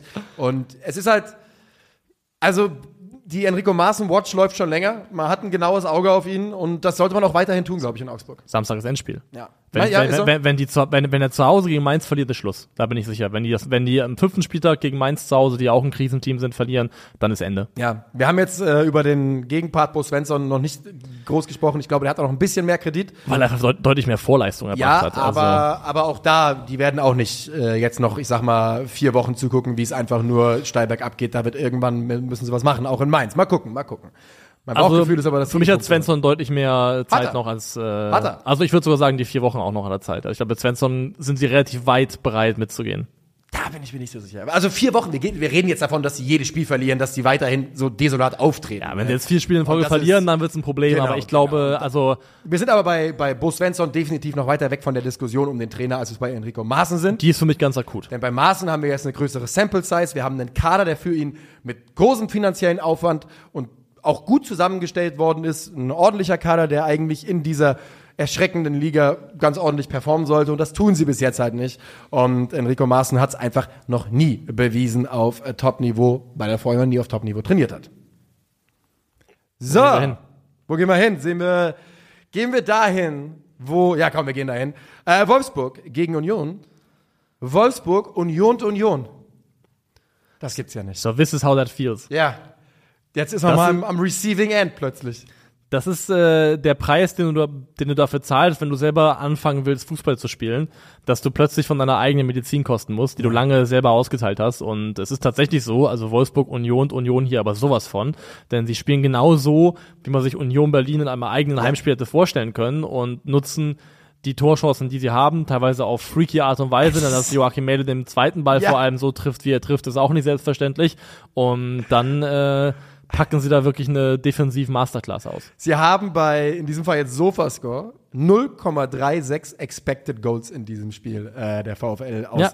Wolfsburg. Und ich glaube, neben den beiden Toren haben sie noch einen Ball aufs Tor, neben den beiden, also Abschlüssen, die erfolgreich waren, haben sie noch einen Abschluss aufs Tor gebracht in den 90 Minuten. Ähm, Jens ist zurück im Team. Außerdem Gerhard und Wimmer zurück für Cisiga Czerny und Thiago Tomasch. Also schon in meinen Augen eine überraschende Rotation für eine Mannschaft, die sehr gut in die Saison reingekommen ist. Aber alles richtige Entscheidungen, meine ich. Alles richtige Entscheidungen, ja. Also bei, bei Czerny, finde ich, hat man nach dem letzten Spiel gesehen, dass der ähm, vielleicht mal eine Pause brauchen könnte oder dass man da mal was Neues probieren könnte. Wimmer auf der anderen Seite hat, die, hat der Denkzettel, glaube ich, ganz gut getan, äh, nicht zu spielen.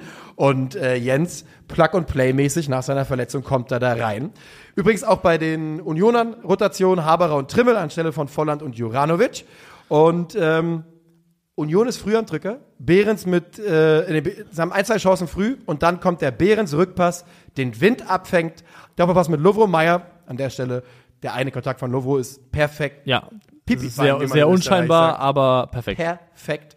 Und Jonas Wind dann, wie man es von ihm in dieser Saison kennt, zum fünften Mal. Erste Chance, erstes Tor. Und äh, auch der Junge ist absolut an Feier derzeit. Auch der nimmt sich die Abschlüsse ab, absolut derzeit mit einem Spieler, der das Selbstvertrauen hat, dass die Dinger eben reingehen. Ähm, ich möchte noch kurz auf die, auf die personellen Wechsel eingehen, die Yes. Wolfsburg genommen hat, um aus meiner Sicht erklären, warum man sie macht. In meinen Augen hat Nico Kovac eine Aufstellung gewählt, von der am, die am wahrscheinlichsten war, dass sie sich nicht bullien lässt körperlich von Union Ja. Berlin. Ähm, weil mit Gerhard und mit Wimmer bringst du zwei Spieler da nominell als Außenspieler, die, Die- beide auch gegen den Ball enorm gut arbeiten können. Also sie haben gemeinsam fünf von acht Zweikämpfen, äh, ich glaube, am Boden gewonnen und sieben von acht in der Luft. Also sie haben wirklich gut geackert und haben Klar, Jens hinten drin ist natürlich. Jens ist, also Ja. Cesiger ist auch kein, kein kleiner Spieler, aber aber, ja. Jens ist nochmal eine andere Art von Athletik und Monstrosität. Und ich glaube wirklich, dass das einfach Aufstellungen waren, auch dann, dass du Swanberg, der ja eigentlich eine offensive Rolle gespielt hat, auf die Sechs zurückziehst. Also Nico Sehr Kovac, Leistung auch von Zwanberg wieder. richtig gute Leistung. Also er hat da einiges getan, um ähm, einfach dafür zu sorgen, glaube ich, dass Wolfsburg körperlich Union da ähm, dagegenhalten und dagegenhalten kann. Und diese Rechnung ist definitiv aufgegangen. Sie ähm, führen also mit 1 zu 0, kassieren einen Ausgleich durch einen spät einlaufenden Robin Gosens. Angriff von Ja. rechts, Gosens kommt von links und man kann ihm wirklich da zugucken, wie er in sieben Meilen, mit sieben Meilenschritten oder Stiefeln durch die Abwehr stiefelt und völlig frei hochsteigt. Es ist aber auch wirklich brutal schwer zu, zu checken, so ein Lauf. Und diese, genau, diese Läufe sind einfach brutal. Und wenn den keiner aufnimmt in dem Moment, wo er startet, ist, vorbei. zu spät. Weil Du er, kommst- kommt, er ja. kommt mit einer Dynamik, das kann niemand verteidigen. Genau. Wie willst du das aufnehmen? Sogar wenn du dich in den Weg stellst, dann verur verursachst du eher einen Elfmeter, als, als dass du irgendwie in eine Situation kommst, das Ding ordentlich zu verteidigen. Und dann ist nochmal der Fall, dass Union, die ja eigentlich als vom Spiel, vom Spielverlauf geküsste Mannschaft gelten, ähm, vom Spielverlauf ein äh, Deutsch in den Rücken bekommen, denn mehr oder weniger unmittelbar danach äh, kassieren sie das 2 zu 1, eine Faustabwehr von Renault, eine Bogenlampe. Hoch in die Mitte. Hoch in die Mitte und Joachim Mele nimmt das Ding einfach mal als Volley und trifft ihn wirklich so satt, dass er halt eben flach, aber scharf unten links einschlägt und dann nichts durch zu machen tausend ist. Beine durch, an, an 80 Körpern vorbei und äh, der Ball schlägt halt wirklich ein und du kannst in Person äh, von Frederik Rönno nach dem, nach dem schlechten, nach der schlechten Faustabwehr gar nichts mehr machen. Gar nichts mehr machen. Nichts Da machen. stehst du einfach blöd da. Und Union, ich habe mir aufgeschrieben, ist für mich 80 Minuten von 90 die bessere Mannschaft, würde ich mal behaupten. Mindestens. Ja. Ähm, haben auch spät noch große Chancen, aber in der 87. Minute ist es der VfL, der den Pfosten nochmal trifft mit dem dritten Abschluss aufs Tor des Spiels. Ähm, also die gewinnen hier fast 3 zu 1. Und ähm, es ist natürlich eine bittere Niederlage für Union, die, wie genau wie du gesagt hast, deutlich mehr versuchen, Fußball zu spielen, was ja auch logisch ist mit dem Kader und das in Phasen auch wirklich ordentlich machen, aber sich einfach nicht belohnen können. Können sie nicht. Ich finde trotzdem der, also der Gesamt-XG von 1,15 von Union ist jetzt auch nicht äh, horrend hoch. Aber man Das muss ja auch ist, sagen, dass ähm, Wolfsburg natürlich auch sehr gut verteidigt. Und das ist das Produkt der sehr guten Abwehrarbeit, die ich auch nochmal noch mal explizit loben möchte, weil man kann es sich einfach machen und sagen, ähm, ja, Wolfsburg hat gemauert, äh, destruktiver Fußball ist auch richtig irgendwo, aber halt es ist, schon- es ist 100% richtig. es ist richtig, aber, Aber ich finde, sie haben an ganz entscheidenden Hebeln einfach auch Dinge erkannt, die Union machen möchte und gut macht und genau gegen diese Dinge sind sie vorgegangen. Das fängt damit an, dass also Swanberg und Arnold als Sechser, weil was Union gerne macht, auch mit den Achtern ist, sie möchten die Abwehrkette auseinanderziehen vom Gegner und dann in die Halbräume, die aufgehen, zum Beispiel zwischen Innenverteidiger und Außenverteidiger, in diese Halbräume tief reinspielen. Das machen sie immer und immer wieder. Und ähm, Arnold und Swanberg haben konsequent immer, wenn der Außenverteidiger rausgezogen wurde oder raus musste, diesen Raum, die tiefen Läufe aufgenommen, mitgemacht. Also diese Halbräume super gut geschlossen. Gerade Swanberg. Gerade Swanberg. Wirklich, Äh, Empfehlung an der Stelle, guckt euch mal die Swanberg Heatmap äh, an. Da würdet ihr nicht denken, dass das die eines zentralen Mittelfeldspielers Nee, ist. und immer wirklich wieder diese, diese Läufe aufgenommen, gecheckt, mit nach hinten gemacht, also sehr, sehr gut verhindert. Und was auch aufgefallen ist, ähm, sie sind im Anlaufverhalten, ich würde mal sagen, asymmetrisch gewesen, weil das ist ja nominell, kann man sagen, 4-4-2 anlaufen oder 4-4-2 gegen den Ball, auf dem Papier teilweise mit Lovo Meyer und äh, Wind nebeneinander vorne. Ja. Auch 4-2-3-1 kann man darüber diskutieren, aber der Unterschied ist, ähm, Gerhard recht konservativ im Anlaufen. Wimmer ist sobald, oder sehr, sehr oft, sobald Leite auch nur an den Ball kam, sofort aggressiv draufgeschoben. Also Wimmer ist wirklich immer sehr, sehr aggressiv rausgelaufen, Gerhard nicht so. Und ich habe danach mal reingeschaut. Was man halt sieht ist, ähm, wenn man das Passspiel schaut, bei FBref zum Beispiel, Diego Leite ist für Bälle in die Tiefe eine deutlich größere Bedrohung als Döki das ist. Also Diego Leite hat, was Macht progressive Sinn, Pässe angeht, mehr Pässe ins letzte Drittel, lange Pässe, deutlich bessere Zahlen als Döki, ta- teilweise doppelt so gute Zahlen. Es macht deutlich mehr Sinn, den aggressiv anzulaufen und seine Bälle zu verhindern. Und sowas zu erkennen und da auch vom Coaching her dich darauf einzustellen und dafür zu sorgen, Gute dass sowas, das ist gute Arbeit. Das ist einfach gegen den Ball sehr, sehr gute Trainerarbeit. Von den drei Innenverteidigern auch an diesem äh, Spieltag ist es ist Letsch derjenige mit den meisten langen Bällen, versuchten langen Bällen. Ähm, 13 von 7 bringt er an den Mann. 7 von 13, aber ja. 7 von 13. Ähm, 13 von 7 wäre brutal. Äh, wie, wie auch immer man das äh, zustande bringen würde. Das Spiel geht so zu Ende und äh, für Union ist der, ja, man kann glaube ich sagen, mittelmäßige Saisonstart. Man ist auf Platz 8, man ist äh, zweimal gewonnen, zweimal verloren. Ja. Ne? Ähm, ja, ja, ja. Einfach ja. Also, wir sind weit gekommen, dass zwei Siege aus vier Spielen für Union Berlin ein Jahr-Saisonstart sind. Aber, wir es sind ist auch, so. eigentlich sind wir so. auch, wir sind schnell sehr weit gekommen. Wir sind schnell gefahren dahin, aber es ist so. Denn äh, man guckt ja auch auf den Kader und man hat ja auch jetzt, Sky hat ja hier Bonucci Camp gemacht dieses Wochenende. Ähm, ja, ist so, ne? Ja. Die ganze Zeit Bonucci gezeigt. Oh, der der geht klatscht, voran. der klatscht. Der klatscht. Guck mal, wie der klatschen kann. So klatscht nur ein Europameister. Oder Kai Dittmann. Ja, oder das- wenn das das ist, dann stehe ich auf. ähm, und der VfL? Ich bin gespannt. Ich bin gespannt auf Wolfsburg, denn also das ist natürlich Terroristenfußball, den, den äh, Nico Kovac da spielen lässt weiterhin. Aber am Hirfold, Alter. Ich guck mir Apropos, das hast du äh, diesen Fake-Account gesehen, der angeblich so Spokesperson oder so ein, so ein öffentlicher, öffentlicher Account der Taliban sein soll? Nein, habe ich nicht gesehen. Die, äh, das ist wirklich überragend. Die haben jetzt, also heißt die äh, Taliban Public Relations Department. Ja, das ich ähm, sogar doch schon mal gesehen, glaube ich. Ja. Und die haben jetzt ein Foto gepostet von äh, Thomas Tuchel halt offensichtlich, äh, also ein bisschen, mit- also mit Turban Ja. und mit Bart, den er da so nicht trägt, und schreiben, This man that goes by the moniker Tucheliban has nothing to do with us. He disguises himself as a member of our noble movement to earn fame and fortune. Such behavior will not be tolerated. We will place him on the sanction list so he can never visit our glorious nation. oh, je, je, Also ich je. glaube, es ist nicht der echte Account. Also, Glaube ich auch nicht, Muss man sagen, aber es ist wirklich, sogar. es ist herausragend. Ja, Man muss sagen, Tucheliban ist einfach auch ein Begriff, der ist äh, 10 von 10. Das ist einfach super lustig, finde ich auch. Wir ziehen weiter zum letzten Spiel des äh, Samstags und das ist natürlich das Topspiel und auch da, wenn ich vorhin schon die Analogie von zwei ähm, blinden Boxern mit Augenbinden, die da gegeneinander antreten, nutze, dann würde ich die auch hier gerne nochmal nutzen. Bochum gegen Eintracht Frankfurt. Ähm, wir, nicht ganz, noch nicht. haben wir noch, das haben wir Nee, noch ich dachte gerade, okay, du machst äh, aus eigenhändig machst du Freiburg gegen Dortmund so ein Topspiel. Ah, Freiburg Das haben wir nämlich noch gar Dortmund. nicht- gar nicht besprochen. Ja. Das ein fehlt Glück, uns noch. Alter, ein Glück. Freiburg gegen Dortmund. Äh, das Spiel endet 4 zu 2 für die Auswärtsmannschaft. Ähm, und Christian Streich mit zwei Änderungen. Sidia und Grifo, Gulde und Dorn kommen rein. Äh, Grifo kommt aber dann schnell wieder rein. Und äh, auf der anderen Seite Wolf und Süle raus, Riasson und Hummels rein. Die Dortmunder beginnen im 4-4-3, der, die Freiburger beginnen variabler 3-4-3 mit Kübler so als der, ne, Ja. derjenige, ich sag mal, Pendelspieler. Und das erwähnen wir natürlich aus Gründen. Ähm, du wirst dazu gleich noch was sagen. Aber zuallererst mal geht es äh, gut los für den BVB. Nach elf Minuten findet Brandt Hummels, der von Lienhardt vollkommen allein gelassen wird und in der 16. Saison in Folge, wir haben es überall gehört am Wochenende, Ja. ein Bundesligator erzielt. Sehr stark, ist generell äh, der Mann, der da herausragt im Spiel. Mein Gefühl ist so ein bisschen, dass Mats Hummels immer dann persönlich sehr, sehr gut spielt, wenn es bei Dortmund scheiße läuft. Das war ist seine letzte, Art zu führen. Letzte Saison auch schon so. In der, in der schwierigen BVB-Hinrunde Ja. war Mats Hummels einer der wenigen, die herausgeragt haben. Und auch gerade jetzt wieder, wo es ja trotzdem auch ein holpriger, schwieriger Saisonstart ist, ist tendenziell Mats Hummels der Spieler, der da so ein bisschen vorangeht. Ich, also es ist wirklich Wahnsinn, weil wir reden hier vom, vom Mitte 30 Mats Hummels. Ich habe heute eine höhere Meinung von Mats Hummels als an seinen Peak-Tagen, glaube ich, äh, vor zehn Jahren. Ich bin die, die letzte Saison, in den letzten zwölf Monaten, habe ich eine, eine 360-Grad-Wandlung um Mats Hummels, äh, oder nee, 3- 180 Grad. Ja. Ich habe nicht in dieselbe Falle wie du. Nee, nee. Äh, mit Mats Hummels gemacht. Ich finde wirklich, der ähm, hat, ich glaube, der hat seine, seine Art des Führens gefunden. Und das ist eben nicht mehr durch, ich klopp auf eine Werbebande und tu so, als würde ich mich aufregen und so ein Quatsch, sondern ich mache es durch Leistung. Ähm, Lead by Example und es gefällt mir sehr, sehr gut. Also es gefällt mir sehr, sehr gut und ich bin schon wieder so weit, dass es in mir die Frage aufwirft, ob das nicht doch... Zurück, zurück in die Nationalmannschaft. Ich meine, wir haben ja jetzt, wir haben ja jetzt einen, einen Blank Slate, wir kriegen einen völlig neuen Bundestrainer, alles ist offen. Ob dann nicht nochmal ein Weg zurückführt für Mats Hummels für äh, die letzte große Reise, die letzte Schlacht. Ey, alles, alles für den Sieg. Und wenn das Mats Hummels bedeutet und wenn das Thomas Müller bedeutet und wenn das, was weiß ich, Miroslav Klose bedeutet, äh, da sind wir angekommen. Es muss jetzt sein.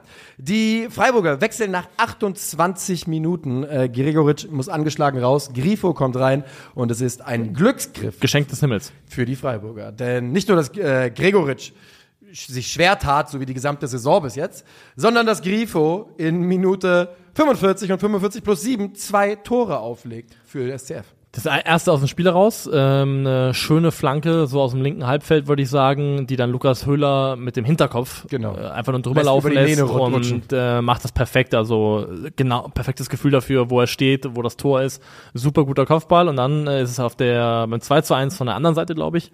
Oder? Das ist ein scharfer Standard. Das 2 zu 1, Moment, jetzt habe ich gerade was, äh, eine Nachricht gelesen, die ich bekommen habe. Das 1 zu 0 ist drüber und das zweite ist ein, von der rechten Seite ein Standard. Genau so ist es. Äh, und das ist Höfler. Nicht Höhler, Höfler. Höfler. Wiederum per Kopf. der wiederum einköpft und Dortmund liegt im Rückstand und ähm, plötzlich brennt wieder alles. Und ein Spiel, aber es ist auch wieder so ein Spiel, wo ich sage, zu keinem Zeitpunkt hat Dortmund trotz Führung irgendeine Form von Kontrolle darüber bekommen. Also, also sie gehen in Führung und man müsste meinen, es läuft jetzt für sie, aber Dortmund ist in, in der aktuellen Konstellation oder über weite Teile dieses Spiels nicht dazu in der Lage, so ein Spiel dann auch einfach mit Ball zu kontrollieren und dafür zu sorgen, dass der Gegner eben nicht ins Laufen kommt. Und das gelingt in Freiburg, man muss halt sagen, also dieses Spiel ist auch ein sehr, sehr gutes Beispiel dafür, wie abhängig Freiburg von Standards respektive Vincenzo Grifo ist. Ja. Das bedeutet ja im Grunde das Gleiche. Ähm, das fällt dann schon extrem auf. Ich fand die Art und Weise der Tore bezeichnen. Damit meine ich gar nicht äh, auf dem Feld, sondern ich meine eigentlich eher den Zeitpunkt. Und denn es war irgendwie typisch für diesen BVB, dass man da kurz vor der Halbzeit lässt man quasi, um mal in der Boxanalogie zu bleiben, die Deckung runter und fängt sich eine 1-2-Kombination ein und fragt sich, wie ist denn das jetzt passiert? Warum sind wir jetzt, warum werde ich hier gerade angezählt eigentlich in der Halbzeit?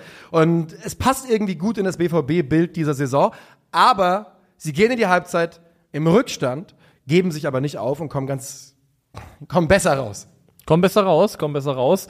Und ähm, was dann eben auch hilft, sind die Wechsel. Also sie bringen dann im Verlauf der zweiten Halbzeit Marius Wolf erstmal, der kommt sofort zur Pause. Und in der 59. kommt Niklas Füllkrug rein, Yes. der dann auch so... Für den müssen wir kurz, kurz sagen. Wieder komplett neben sich stehenden Sebastian Aller. Ja, ich glaube, wir sind an einem Punkt, wo wahrscheinlich mal mindestens eine Woche Pause oder mindestens mal... Das, ich würde garantieren, dass Start von der Bank. Saison von Anfang an spielt. Äh, nächste Woche von ja, Anfang an spielt. davon gehe ich auch aus, weil das ist... Ähm, Haller hat jetzt auch die Chancen bekommen. Wie gesagt, Haller ist für mich immer noch eine, eine Sonder Sondersituation. Ich weiß nicht, was da wie nachwirkt und wo das herkommt. Das ist aufgrund der Vorgeschichte, die er hat, finde ich immer sehr, sehr schwer zu beurteilen. Aber er ist aktuell nicht in dem Fitnesszustand Nee. und auch nicht in dem, in dem Gesamtzustand, dass er da spielen sollte. Komplett neben der Cup aktuell. Und deswegen rechne Er ich hat, auch er hat damit. diese Saison 1,3 Abschl- äh, Torschüsse pro, äh, Schüsse pro Spiel. Als, als der dezidierte, als die dezidierte Anspielstation beim BVB, der Ja. Mann, der Tore machen soll. Nee, ich, ich rechne auch mit Füllkrug und sie stellen ja um die Dortmunder. Sie stellen um in der zweiten Halbzeit auf eine Fünferkette Mhm. und ähm, dann ist es eben die ja, neu entstandene Doppelspitze Malen Füllkrug, die dann auch sich durchkombiniert zum, äh, zum zwischenzeitlichen 2 zu 2. Das ist tatsächlich auch schön gespielt. Ähm, Füllkrug wusste genau, dass er, dass er das schnell halten muss, dass er direkt spielen muss, geht noch mit dem ersten Kontakt und malen äh, läuft dann wieder durch. das ist eben auch eine Qualität, die Füllkrug hat, die man nicht unterschätzen sollte. Er kann gut mitspielen, er kann gut auch Leute in Szene setzen. Also er ist selber jemand, der gerne auch mal tief kommt und dann eben Bälle durchsteckt. Also es kann Füllkrug einfach auch und es ist ein sehr, sehr schön gespieltes äh, ähm, Tor. Und ich muss auch sagen, ich, ich kann wirklich sagen, ich lobe die ähm, die Entscheidung von Terzic dann in-game umzustellen, Ich dachte, weil seine sanftmütige Güte. ja. oh, jetzt bringt dir so ein Downer. Ey, Alter. tut mir leid. Ähm, tut mir leid. kurz Pause machen. Ich muss jetzt mal wieder sammeln. Ähm, ich, lo ich lobe das vor allem, weil Emre Can rückt dann in die, äh, in die Innenverteidigung, in die Zentrale zwischen Hummels und zwischen Schlotterbeck und wird so ein bisschen aus der Aufbauverantwortung genommen, aus der ersten Aufbauverantwortung ähm, oder im Mittelfeld zumindest. Und das ist eine sehr, sehr gute Entscheidung, denn ich glaube, Emre Can fühlt sich dann am wohlsten und deswegen glaube ich, liebt er es auch so sehr, selber aus dem Mittelfeld abzukippen, neben die Innenverteidiger, wenn er das gesamte Spiel vor sich hat. Ja. Wenn er niemanden hinter sich im Rücken hat, den er beachten muss, wenn er von mit Blick nach vorne Richtung gegnerisches Tor von da aus Pässe spielen kann. Und in meinen Augen wird es auch sofort äh, belohnt oder es wird belohnt in Form des Platzverweises, denn es ist ja dann Sabitzer, der dann da auch ein bisschen übernimmt, so ein Stück weit dafür. Ja. Und ist dann ein Pass von Jan aus der Innenverteidigung aus Sabitzer und der macht da das, was ich Emre Can eben nicht zutraue, mit Dynamik, mit Rücken zum Tor, Dynamik aufdrehen und dann eben äh, Raum überbrücken wollen. Und erst durch diese Aktion von Sabitzer entsteht dann überhaupt das, äh, der Moment, in dem halt Höfler das Foulspiel nimmt. Und ähm, da kippt ja auch das Spiel dann letztendlich final zugunsten von Dortmund. Und äh, diese rote Karte ist natürlich richtig. Ich glaube, da müssen wir uns nicht drüber unterhalten. Er offene Sohle, trifft er da die Wade von der Seite. Ist für mich eine klare rote Karte und Ja. äh, Höfler wusste es ja auch, ne? Er hat's ja, ist ja ohne große. Ähm, Das macht niemand mit Absicht, aber Genau, genau, genau. Das sind so, so wie Volland der Woche vorher. Du weißt sofort in der Sekunde, wo du es gemacht hast, scheiße, das habe ich jetzt vergeigt. Ähm, und dann kriegt der BVB trotzdem ein bisschen Geschenke, denn, zuerst ist es Grifo, der köpft, Ginter köpft Grifo an und in diesem Chaos landet der Ball bei äh, Mats Hummels, der zum zweiten Mal trifft. Und Atubolu sieht zum wiederholten Mal in dieser Saison und nicht zum letzten Mal in diesem Spiel überhaupt nicht gut aus. Nee, man kann es nicht so ganz greifen im Sinne von, dass es irgendwie ein dezidierter Fehler wäre, aber irgendwie hat Es man. fehlt einfach der Moment, wo er sagt, und der Mann ist ja eine körperliche, imposante Gestalt, und ich würde mir, du, wo er einfach drauf geht und sagt, Mein mein, Ball. Ball, Ja. hier, ver- hier bewegt sich nichts mehr. Ist mir egal, ob hier, ob hier gerade acht Leute rumstöchern und ob ich einen Knöchel breche, wenn ich da drauf springe, das ist mein Ball. Und das hat, diese Ausstrahlung hat er noch nicht, ist auch noch ein junger Keeper.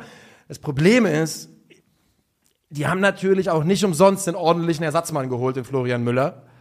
Ich weiß nicht, wie viel Zeit Atubolo noch bekommt. Prädikat ordentlich ist zumindest diskutabel aufgrund seiner VfB-Leistung. Wenn er irgendwo funktioniert, dann in Freiburg. Aber genau, jemand, der zumindest schon mal irgendwo den Nachweis erbracht hat, Bundesliga-Keeper sein zu können. Von daher glaube ich auch, du könntest recht damit haben.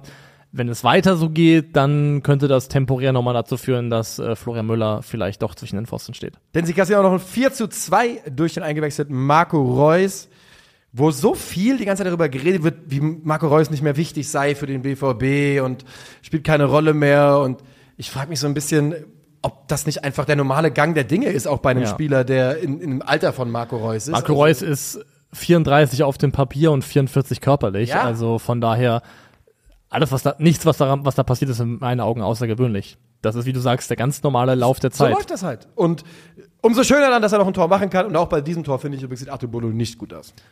Stimmt, ja. Äh, Marco Reus verabschiedet sich irgendwann wie diese Schildkröte in Kung Fu Panda. Wie verabschiedet die sich? Das ist, ich habe den Film nie gesehen, aber es gibt so eine Szene, ähm, also Kung Fu Panda, der Panda wird ja irgendwie trainiert von so einem kleinen, so einer Genau. Von so einer. Oh, jetzt kommt hier gerade, ich mache mal mein Handy auf Ja, Flugmodus. Ich wurde mich gerade angerufen. ja, so nicht. Unverschämtheit. Ähm, ja.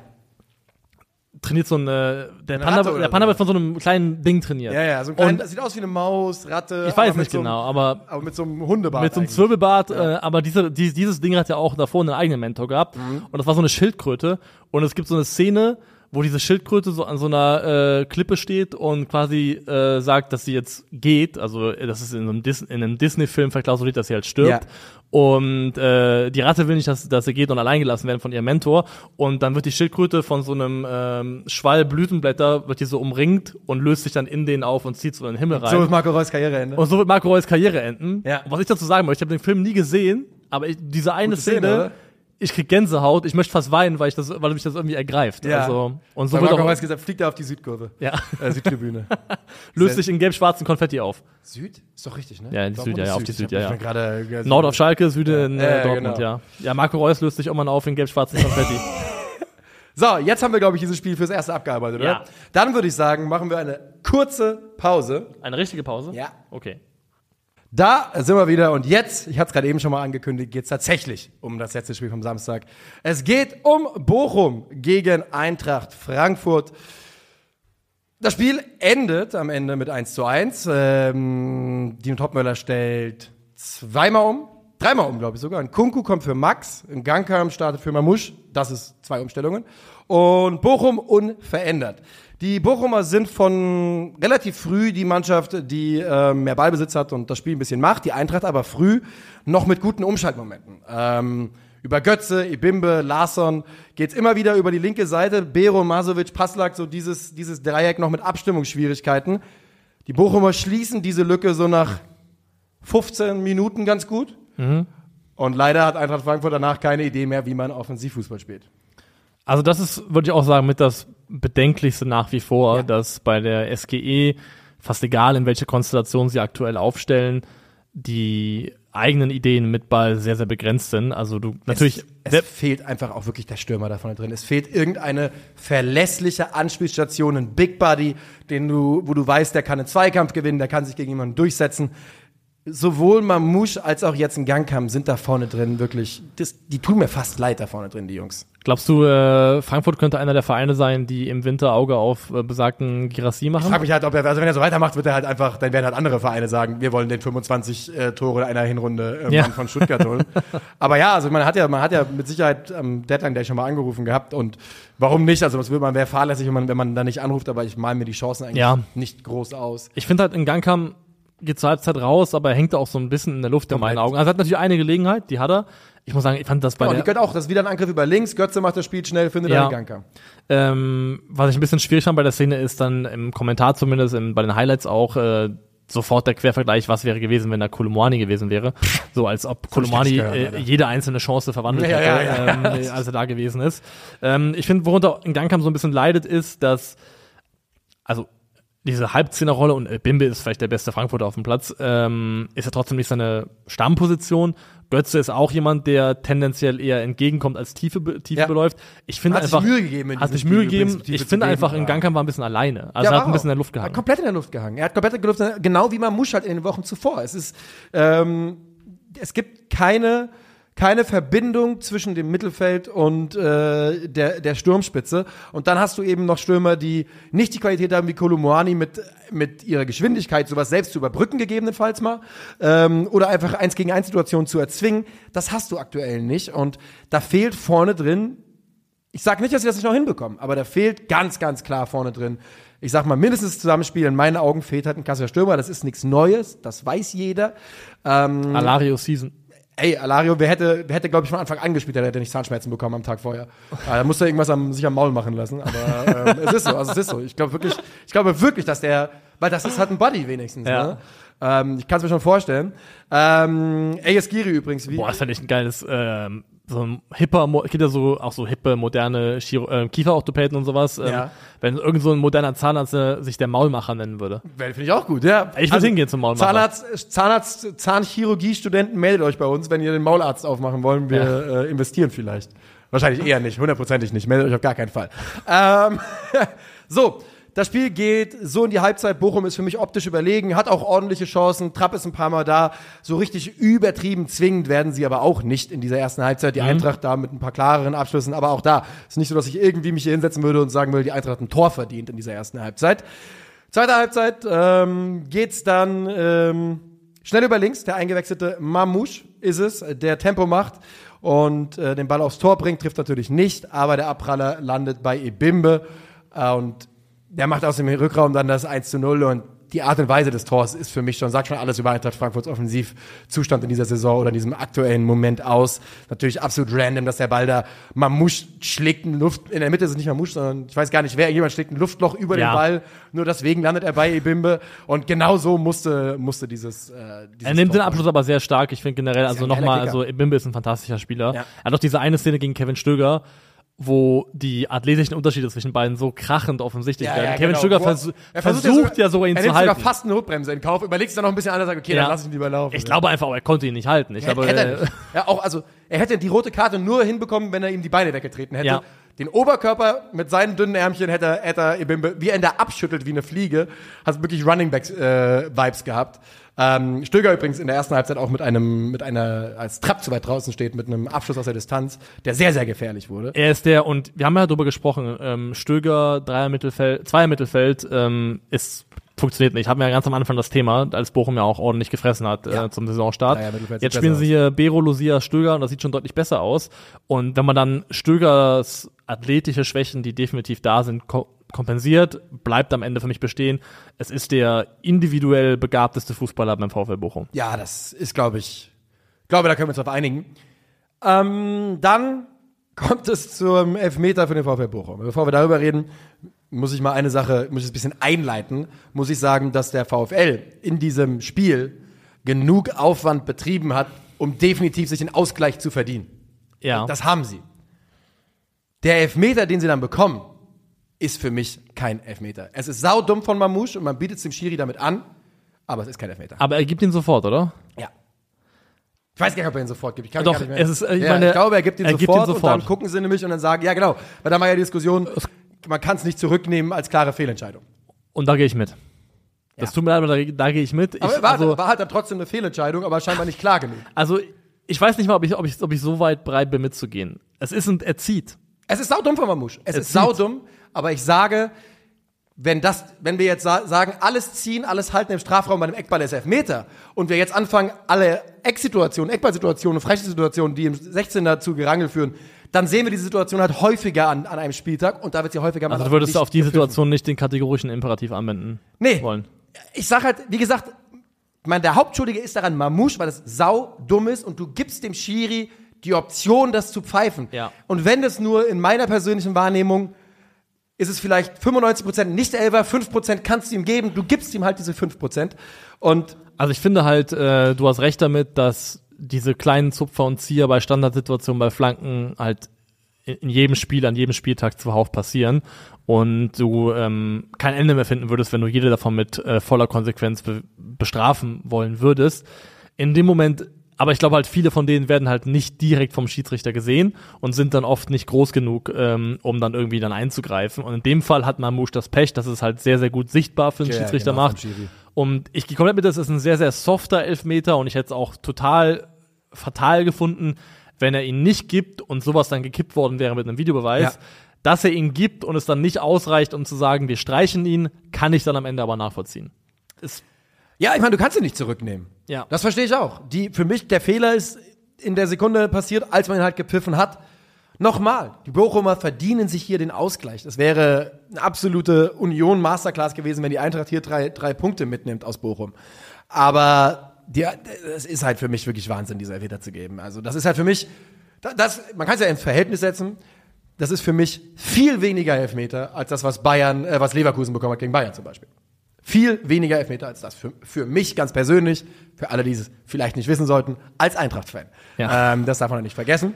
Und mit diesem 1 zu 1 äh, geht es dann zu Ende. Und ähm, wie gesagt, es ist in Ordnung, das Ergebnis ist in Ordnung. Die Eintracht bleibt ungeschlagen, aber bleibt auch weiterhin bei äh, nur einem Saisonsieg. Und die Eintracht hat ja kein brutal schwieriges Auftaktprogramm. Genau. Ähm, also wenn man guckt, Mainz, Bochum, Darmstadt und Köln, das sind eher die ähm, daraus nur eins zu gewinnen, ist eher Prädikat Genau. enttäuschend. Genau. Und defensiv war das wieder wirklich wieder sehr, sehr in Ordnung von der Eintracht. Ähm, man hat natürlich ein bisschen Probleme gehabt mal mit der Körperlichkeit vom VfL. Das ist ja auch klar. Die sind einfach, haben halt einfach einen körperlichen Sturm. Aber Die Defensive ist okay, mache ich mir wenig Sorgen. Skiri findet immer mehr sein Vibe. Larsson hat mir eigentlich wieder ganz ordentlich gefallen. Ähm, hatte keine, keine ganz leichte Aufgabe da auch gegen, äh, gegen die Bochumer. Aber ja, bei der Eintracht muss was in der Offensive passieren. Und äh, beim VfL ist so, ich glaube, drei Punkte jetzt auch aus vier Spielen immerhin. Ne? Ähm, Passak hat ja selbst gesagt, es ist ein okayer Saisonstart. Ähm, und ich glaube, das würde ich so unterschreiben. Ich habe dazu Spiel nicht mehr, mehr zu sagen. Es bricht mich ein bisschen aktuell die Eintracht, aber das gehört dazu. Dann ziehen wir besser schnell weiter in Richtung Sonntag, in Richtung der letzten beiden Spiele, die noch zu besprechen wären. Und das Ah. ist, äh, beide Aufsteiger sind involviert und beide Aufsteiger äh, machen ordentliche Spiele. Nur Ja. einer davon schafft es zu gewinnen. Und das ist Davon Heidenheim, die äh, Werder Bremen mit 4 zu 2 schlagen. Und ich äh, fange damit an, festzustellen, dass es absolut verdient ist.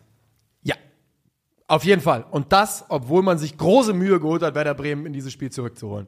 Ähm, und zwar nicht Heidenheim. Nee. Nicht Heidenheim. Also es geht sehr, sehr früh los mit dem Elfmeter für die Heidenheimer. Jung mit dem ausgefahrenen Ellbogen in der Mauer. Ganz klar bewegt er den zum Ball. Ja. Gibt's gar keine Diskussion. Hundertprozentiger Elfmeter in meinen Augen. Und der zur frühen Führung. Und Dingchi, der Leihspieler von Werder Bremen, legt nach 50 Meter Trab im 3 gegen 1 nach zum 2 zu 0. Bitte, Was, was war das von Werder Bremen? Also was war das von Werder Bremen, dass du mal in eine Umschaltsituation geraten kannst nach einem eigenen Standard, Ja, aber äh, dass, ist du klar. klar. dass du drei Leute einfach nur sagst, dann mach halt mal. Ja, und also vor allem voran Marco Friedl, der wieder da in einem, in einem direkten Zweikampf, wo er ein 1 gegen 1 Duell verteidigen muss, wo Dingchi ja jetzt nicht mal wahnsinnig was macht, außer halt in die Mitte zu ziehen, ähm, viel zu wenig. Also ich bleib dabei, Marco Friedl bietet viel zu wenig an, um leistungstechnisch äh, rechtfertigen zu können, dass er Werder-Kapitän ist. Und ähm, es ist ein schöner Abschluss, den jetzt Dingchi in nimmt. Ich finde generell, Dingchi machen, macht ein gutes Spiel, ein tolles Yes. Spiel äh, wo ich denke auch beim, also das Tor gegen Dortmund war schon technisch von enorm guter Qualität. Also der spielt wie jemand, wo ich mich frage, warum der niemand war, für den Werder selber Verwendung gefunden hat. Die, also, das sieht aus wie ein Spieler, der Werder sehr, sehr gut zu Gesicht stehen würde aktuell. Ja. Ähm, ich will nur, weil du gerade Marco Friedl schon mal erwähnt hast, ich finde nicht, dass Niklas Stark an diesem Spiel auch nur ein Deut besser war als Marco Friedl. Ich fand, Nee, das ist generell ein Problem. Also ich meine, wenn du gegen einen Aufsteiger vier Tore kassierst, dann weißt du eh, dass irgendwas schief läuft. Amos Pieper ist ganz klar der Lichtblick in dieser Defensiv-Dreierreihe in Ja. dieser Saison bis jetzt.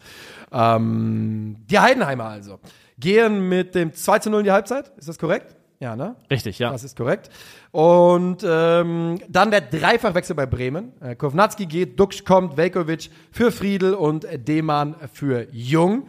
Und es macht sich direkt bezahlt, denn in der 48. Minute gibt es den lächerlichsten Elfmeter dieses Spieltags. Wir haben äh, uns heftigst ausgetauscht während des Spiels, weil wir beide uns gefragt haben, wie das sein kann, dass nach diesem Elfmeter nicht noch eine einzige Wiederholung dieser Szene eingebaut worden ist. keine. Gar keine Wiederholung. Und wenn man dann sich die Zusammenfassungen anschaut, gibt's ja jetzt dann auf YouTube beim, vom ZDF, Ich hab den von den Hut. Kollegen Der von Hut ist Sport an. 1. Bitte? Der Hut ist an bei mir, kann ich sagen. Eh, Bei mir auch. Bei mir ist der Hut auch an. Ich habe schon gestern gesagt, ich schreie heute Skandal. Hiermit sei es getan. Für mich ist das ein Skandal, dieser Elfmeter. Denn guckt man sich diese Wieder Wiederholung an. Du sagst, in der ZDF-Zusammenfassung sieht man, dass er die Finger ganz, ganz leicht den Ball streifen.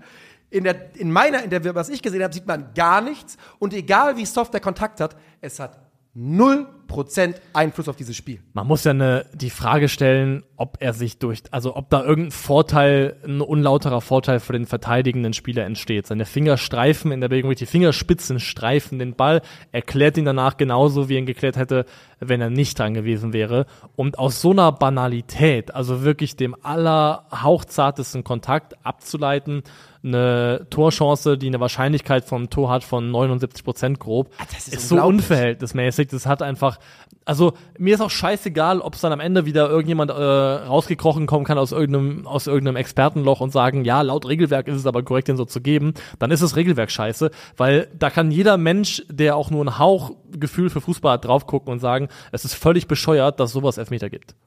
Es ist Wahnsinn. Es ist Wahnsinn, denn damit, ich meine, wie, wie jetzt, du musst ja jetzt auch den Rest der Saison, musst ja jetzt andere Situationen dann daran messen lassen. Und wenn das ein Elfmeter ist, dann kannst du für alles Elfmeter geben im 16er, wenn der Ball in die Nähe von der Hand geht. Er ist in der Schwungbewegung, er hat keinerlei Einfluss darauf und dass er den Elfmeter gibt. Und er hat ihn sich ja selber nicht mal angeschaut. Er ist nicht mal rausgegangen. Wie kann es sein, dass er sich den relativ klaren Elfmeter fünfmal in der Wiederholung anguckt und bei dem sagen ja, nee, weißt du was, der ist so klar, den musst du gar nicht Und, anschauen. und deshalb habe ich genau wie du in der Situation den Aluhut auf. Da wollte man Bremen zurück Ja. ins Spiel holen. Ich meine, höchstwahrscheinlich ist es nicht so, aber es hat sich brutal danach angefühlt. Und ich hab, es hat mich auch gestern, es hat mir wirklich keine Ruhe gelassen. Das hat sich so richtig, das hat mir so Folgt richtig. unserem neuen 50 plus 2 äh, YouTube-Kanal 50 plus 2 Wars. Ja. Äh, ja, ich meine, ich konnte es wirklich nicht glauben. Und dass man eben dann die Wiederholung nicht zeigt, suggeriert mir ja in dem Augenblick, dass man weiß, Ja, schlechtes Gewissen. Ne? Man weiß, ey, wenn wir das den Leuten zeigen, die knallen durch, Alter. Ja. Das, das glaubt ja keiner. Ähm, und so ist es. Das war 0% ein Elfmeter und dass er gegeben worden ist, ist für mich, das ist so random und natürlich ist es kein größerer Aufschrei, weil Heidenheim dieses Spiel am Ende gewinnt. Spoiler, falls ihr es auch nicht wisst. Sie gewinnen dieses Spiel am Ende. Das müsste, wenn, das, wenn sie es nicht tun, müsste das die Nummer 1 Story sein dieses Wochenende. Ja, und ähm, also es war jetzt schon Ärger rund um den, es war schon jetzt schon Ärger rund um den Bayern-Elfmeter. Man übertrage mal diesen Elfmeter Oh auf das Gott. Bayern gegen Leverkusen Spiel, stellt sich vor, dass dadurch das 2 zu 2 entsteht. Ritueller Massenmord bei Bayern-Fans. Dieser Selbstmord einfach. Ja, das, das wir können nicht mehr. Die Welt, die Welt wiegt zu schwer auf unseren Schultern. Statt Manson Family, München Family. Ja. Nee, wirklich, also die machen äh, vier Stunden Doppelpass-Sondersendung über diese eine Szene, Ja. wenn das passiert. Ja. Dass es jetzt relativ klein bleibt zum Ende, weil es Heidenheim ist und weil sie das Spiel gewinnen. Aber es ist völlig absurd, dass das ein Strafstoß ist. Äh, man merkt dann, also Bremen. Duck nimmt den Strafstoß, verschießt, aber verwandelt seinen eigenen Rebound. Genau. Und dann merkt man, dass Heidenheim sich daran erinnert, dass es in dieser Saison schon ein paar Momente gab, wo sie in Führung lagen oder auf einem guten Weg waren und das Ganze noch hergeschenkt haben. Und Werder hat dann auch eine gute Phase, kommt auch äh, zum Ausgleich durch. Ähm, Mitchell Weiser. Mitchell Weiser per Was Kopf. macht er? Er kommt spät vom rechten Flügel eingelaufen und köpft ihn ein, unchecked. Toller Kopfball, aber wirklich Ja, ja, von der ja. technisch äh. Umsetzung wirklich sehr, sehr stark gemacht. Aber Heidenheim berappelt sich und äh, sie dreh, drehen es nicht, aber sie stellen den alten Abstand dann doch wieder her, gehen auf äh, 4 zu 2 durch Tore von Dingchi und Jan Niklas äh, Beste. Genau, Bester hat in beiden Aktien, denn er spielt den Assist für Dingchi, äh, kommt von links und äh, Dingchi wartet im Rückraum und schließt dann sehr, sehr souverän ab. Das war das, äh, Genau, ja. das zweite. Äh, das dritte. Und das vierte ist dann Kleindienst, der den Ball eben links raus auf Niklas Beste spielt. Ja, Niklas Beste. Und da ein kleiner ähm, Verweis noch darauf, was Heidenheim wieder gegen den Ball sehr gut macht. Sie haben es ja gegen Dortmund schon getan, nachdem sie in Rückstand lagen, haben sie ja so umgestellt zur Pause, dass sie ähm, den Sechser vor allem rausgenommen haben, zugestellt haben. Und auch hier machen sie es so, dass sie äh, Christian Groß ähm, zustellen im Aufbau und Werder Bremen dazu zwingen, das Mittelfeld oder dazu verleiten, das Mittelfeld direkt überspielen zu wollen mit riskanten Pässen. Und genau so ein Pass ist es auch, der dann im vierten Treffer vorausgeht, der in die Hose geht. Also auch da wieder ähm, ein kleiner Heidenheimer Kniff, Sechser zugestellt, äh, Werder dazu gebracht, ähm, ins Risiko zu gehen im Aufbauspiel und dann eben äh, Ballgewinne erzwungen. Also das machen sie sehr, sehr gut. Wo ich den Namen Christian Groß schon einmal erwähnt habe. Ole Werner muss aufpassen, dass ihm seine, ich nenne es mal positiv besetzt, Loyalität gegenüber Leuten, mit denen er schon sehr, sehr lange zusammenarbeitet, nicht früher oder später zum Verhängnis wird. Ja, das, in meinen Augen fällt ihm das schon, es bröckelt auf die Füße. Ja, Ist noch nicht draufgefallen komplett, aber es bröckelt ihm schon ganz schön auf die Füße. Denn Christian Groß war gegen nochmal einen Aufsteiger, der einen großteils noch immer den Kader zusammengehalten hat aus der zweiten Liga. Ja. War er, wäre er der schlechteste Spieler auf dem Feld gewesen, wenn seine Abwehrreihe hinter ihm nicht existiert hätte. Oder zwei von drei da auf dieser, in dieser Situation. Und ja, auch, also Wobei Jung war auch katastrophal. Jung war auch katastrophal, der geht ja auch zumindest raus dann zur Pause. Ja. Ähm, aber es sind einige neue Gesichter dabei und da fragt man sich, okay, wieso kriegen die hier keine Minuten? Mhm. Also hat Ole Werner wieder gesagt, Heidenheim ist zu kompliziert für Lünen oder was ist da los? Also Weiß ich auch nicht. Vor allem war Lünen doch wirklich gut in den Situationen, die er gespielt hat. Also er hat mir eigentlich ganz ordentlich in dem sehr, sehr schwierigen Auftaktspiel gegen die Bayern hat er es eigentlich ordentlich gemacht Ja. und äh, dass jemand gegen Bayern spielen kann, aber dann aus äh, Gründen der Kompliziertheit plötzlich rausgelassen werden muss gegen irgendwelche anderen Mannschaften, das erschließt sich mir nicht so ganz. Und ja, die, also Ole Werners Kredit schrumpft, wenn sie nicht diesen äh, Sieg gegen Mainz gehabt hätten, die ja aktuell vielleicht eines der schlechtesten Teams der Bundesliga Ja, sind, sind dann ähm, wird das ganz, ganz düster aussehen und deren Topspiel am Samstagabend gegen Köln wird auch schon eins, was für beide Mannschaften, vor allem zumindest was die Stimmung angeht, ähm, richtungsweisend werden könnte. Fürs Protokoll Nick Woltemade von Anfang an und macht das sehr, sehr ordentlich. 18 von 19 Pässen, drei von zwei, zwei von drei erfolgreiche äh, Dribblings, sechs von zehn äh, Zweikämpfe gewonnen, ein von zwei äh, Kopfbällen gewonnen. Viel mehr kannst du nicht erwarten von dem Stürmer. Es sieht, und das muss bei dem Körper wohl auch ab und zu ein bisschen unkonventionell aus, was er macht, aber mir hat's auch wieder sehr, sehr gut gefallen. Ich finde, der macht die Bälle gut fest, also 18 von 19 Pässen ist für einen Stürmer ein herausragender Wert. Ähm, mir gefällt Nick Woltemade weiterhin ziemlich gut. Yes, und so geht dieses Spiel dann 4 zu 2 aus und das ist verdient. Gratulation an die Heidenheimer. Für mich ist es verdient. Ich äh, Ja, finde, äh, dass auch die erste Bremer Hälfte einigermaßen desolat war und desolat der erste Hälfte ist vielleicht genau die Überleitung, die wir hier gebraucht haben zum letzten Spiel an diesem Sonntag. Darmstadt, der zweite von dir angesprochenen Aufsteiger, empfängt Gladbach. Wieder eine Mannschaft in Grün zu Gast beim Aufsteiger und wieder geht der Aufsteiger in Halbzeit 1 deutlich in Führung und zwar mit 3 zu 0 nach 33 Minuten. Und da hätte ich Tränen in den Augen als Darmstädter. Also bei dem Spielverlauf, das würde mir enorm wehtun, muss Tja. ich sagen, weil das äh, waren ja wirklich zumindest zwischenzeitlich si sicher geglaubt die ersten drei Punkte dieser Saison. Die haben sie aber auch Und, richtig hergespielt zwischenzeitlich. Ähm, haben sie hergespielt, wirklich. Also das erste Tor ist ja tatsächlich einfach nur ein langer Schlag, Ja. wo dann die, die Abseitslinie von Gladbach nicht passt. Die Kontakte, die Auch dann schon mal gesehen, ähm, alles schon mal gesehen. Die Kontakte, die dann in dem Fall, glaube ich, ist es Melem, ne? nimmt, also wie er den Ball runterpflückt und dann eben auch das Tor macht, ist auch technisch sehr, sehr gut umgesetzt, war ja auch in der Vorsaison schon im Offensivbereich vielleicht der wichtigste Spieler von Darmstadt, der ist auch das Ganze sehr, sehr gut in die Saison reingekommen, einer der Ja. besten Darmstädter bis jetzt in allen Spielen. Ähm, kurz danach ähm, machen sie in der zehnten Minute schon äh, in Form von äh, Maglica das 2 zu 0, äh, also schöne Flanke von der Seite. Aber da den und- 1,99 Meter Maglitzer wirklich komplett alleine zu lassen, ist auch, ich sag mal, ein Gern. Also er ist nicht alleine, aber er ist bei Julian Weigel und das ist halt körperlich ein Matchup, das vorne und hinten nicht aufgeht. ja, das äh, kriegen sie dann nicht eingefangen und dann folgt das 3 zu 0 nach Vorlage von äh, Christoph Klara auf Tim Skarke in Minute 33. Und äh, Skak hat einen Bums. ja, Skak hat einen Bums, haben wir schon öfter gesehen. Der hat äh, ordentlich was im Fuß. Skarke ist eh ein ziemlich interessanter Spieler, finde ich. Ähm, hatte jetzt in den letzten Jahren nicht die leichtesten Stationen. Und äh, mal schauen, was man in so einer in so einer neuen Rolle als, glaube sehr, sehr wichtiger Spieler dann auch da, was man von ihm erwarten kann. Und dann halten wir fest, es steht zur Halbzeit 3 zu 0, äh, 1,1 XG zu 0,48, 54 Prozent Ballbesitz Darmstadt. Äh, Darmstadt eine Passquote von 83 Prozent, Gladbach 77 Prozent. Gladbach Ähm, erschreckend. Erschreckend. Und man dachte, es ist die Gummitruppe. They back, aber they're not back. Denn sie wechseln in der Halbzeit viermal. Neuhaus kommt für Scully, Elvedi für Friedrich, Quanchara für Player, Letz für, Netz für Ngumu. Und äh, nach 48 Minuten gibt es Elfmeter für Gladbach. ja, also ganz kurz, es war ein wichtiges Signal, glaube ich, von Seoane mit dem Vierfachwechsel ganz offen zu zeigen, ich lasse mir das nicht bieten. Ja. Diese Leistung lasse ich so nicht stehen und da auch dann entsprechend vier Leute gleich für abzubestrafen. War nach dem Spiel gesagt, er ist, er ist sehr laut geworden in der Halbzeit und er hat uns er hat gesagt, jeder einzelne Spieler muss 50 Prozent mehr bringen, als äh, er in der ersten Halbzeit getan hat. Und da hat er auch recht mit. Das mussten sie auch. Mindestens 50, ja. Magliza. 49. Minute, Handspiel, rote Karte, Elfmeter, die schwerste Bestrafung, die man bekommen kann. Volk, wie hast du es gesehen? Also Ich glaube, ich weiß, was er da versucht zu machen. sie führen einen normalen Zweikampf in meinen Augen. Also das ist einfach auch auch da wieder ist der die Berührung des Balles mit der Hand ist ein Nebenprodukt einer unübersichtlichen Zweikampfsituation, die nicht beabsichtigt war und auch da sage ich, dass das ausreichen soll, um Gladbach de facto mit einer hoher Wahrscheinlichkeit ein Tor zu geben und, eine die Überzahl für den Karte, Rest des Alter. Spiels, ist so dermaßen übertriebenes Strafmaß. Das ist total unverhältnismäßig. Es gibt eine Wiederholung und der Schiri geht ja raus, guckt sich's an, einmal und geht sofort wieder rein und gibt, gibt den Elfmeter, ne? Und die rote Karte. Und ich sag dir, der hat die eine Wiederholung gesehen, die von vorne gezeigt wird. Denn da gibt's eine Wiederholung, wo es aussieht. Also, was Magliza da in meinen Augen macht, ist, er greift, um Trikot zu ziehen, Körper zu berühren, ne? Ja. einfach nur um den, den Mann zu verteidigen, nicht mehr den Ball, dafür ist es zu spät. Ähm, um den Mann einfach ein bisschen oben im Bereich des, der, der Mittel äh, aus dem Gleichgewicht zu bringen, zu stören die Bewegung führt dazu, er greift zu und der Bremer, wer war's denn? Welcher Bremer war es denn nochmal? Ich hab's äh, der Gladbacher, ich hab's ja gerade nicht. Äh, den den er verteidigen, Ja. verteidigen will, äh, Chwanchada. Ist es schon Schara, ja.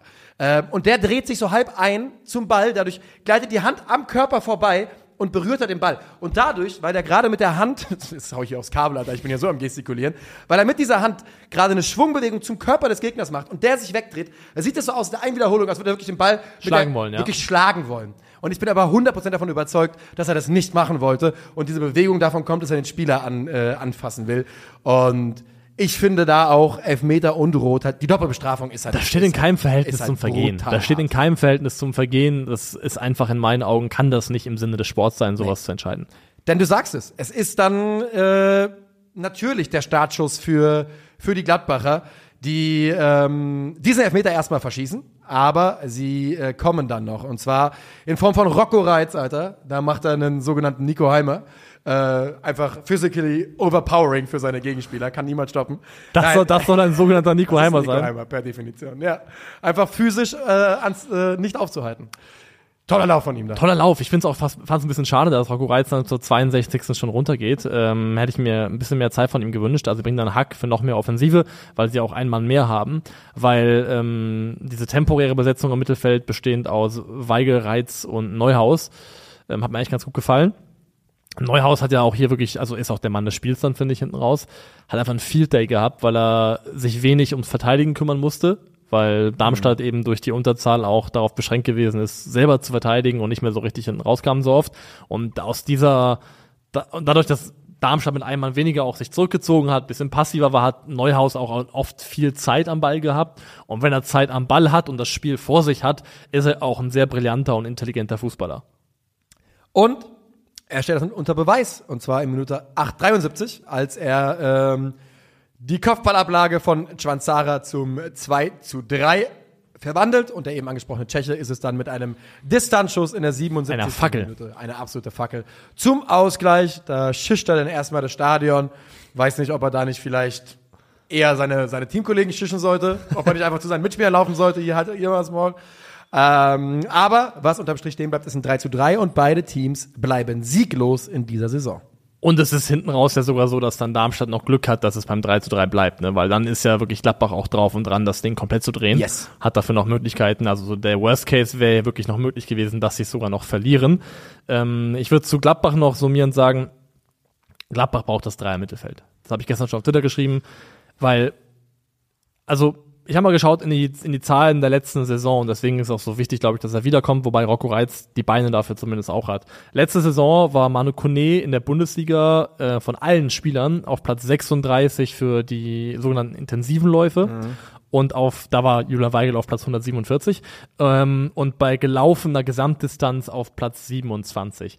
Manu Kone ist äh, neben all seinen Qualitäten am Ball vor allem einfach jemand, der, der Meter macht und der auch Meter mit Intensität macht. Um das brauchst du, wenn du mit Weigel und Neuhaus Spieler hast, die erstens wenig intensiv sind in ihren Läufen und äh, zweitens auch nicht äh, die körperlichsten Spieler sind. Keine, quasi keine Athletik haben. quasi keine Athletik haben, genau. Für Weigel ist es auch nicht so schlimm, wenn er einfach einen, wenn er einfach einen, einen tiefen Sechser spielt, wenn er einfach die Position halten soll und von da aus halt dirigiert und einfach vor der Abwehr dann eben das Ding, sein Ding machen soll. Aber ich glaube halt wirklich, du musst Neuhaus und Weigel kompensieren mit irgendeinem Laufschwein, mit irgendeinem, der einfach Intensität reinbringt, der laufen kann. Und deswegen, selbst wenn Kone fürs nächste Wochenende noch nicht reichen sollte, ich würde mir wünschen, dass Gladbach mal versucht, mit einem Dreier-Mittelfeld zu spielen, bestehend aus Weigel, Neuhaus und Rocco Reitz, ähm, weil dann kannst du Neuhaus als offensiven Achter spielen lassen, kannst ihn so ein bisschen defensiv rausnehmen und ähm, hast mit Reitz jemanden, der halt äh, die Beine hat und die Athletik hat, um Weigel entsprechend zu unterstützen. Klar ist, dass bei Gladbach nach äh, vier Spieltagen der Blick nach unten gehen muss und äh, nicht nach oben. Das ist eine Mannschaft, die aktuell so aussieht wie ein Team, das lange, lange Zeit im Abschiedskampf stecken könnte in dieser Saison.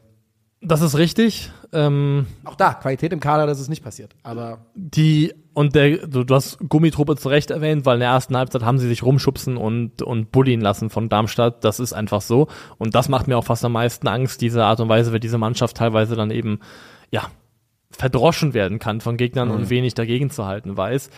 Trotzdem möchte ich auch bei Gladbach anmerken, klar, ähm, in Darmstadt kann man, kann man sich besser verkaufen, muss man sich besser verkaufen, aber sie haben auch schon eben äh, gegen Leverkusen gespielt, gegen Bayern gespielt, also zwei der vier Spiele waren gegen die vielleicht besten Mannschaften der Bundesliga ja, und aktuell. eins gegen Darmstadt. Na, eins gegen Darmstadt. Ja, nee, aber ich finde trotzdem, also zum, zum, zur Wahrheit des Saisonstarts gehört genauso das schlechte Spiel gegen, gegen Darmstadt dazu, wie auch die, die Realität, dass die meisten Mannschaften, die ähm, jetzt schon gegen Leverkusen und Bayern gespielt hätten, auch beide Spiele verloren hätten. Wahrscheinlich, ja.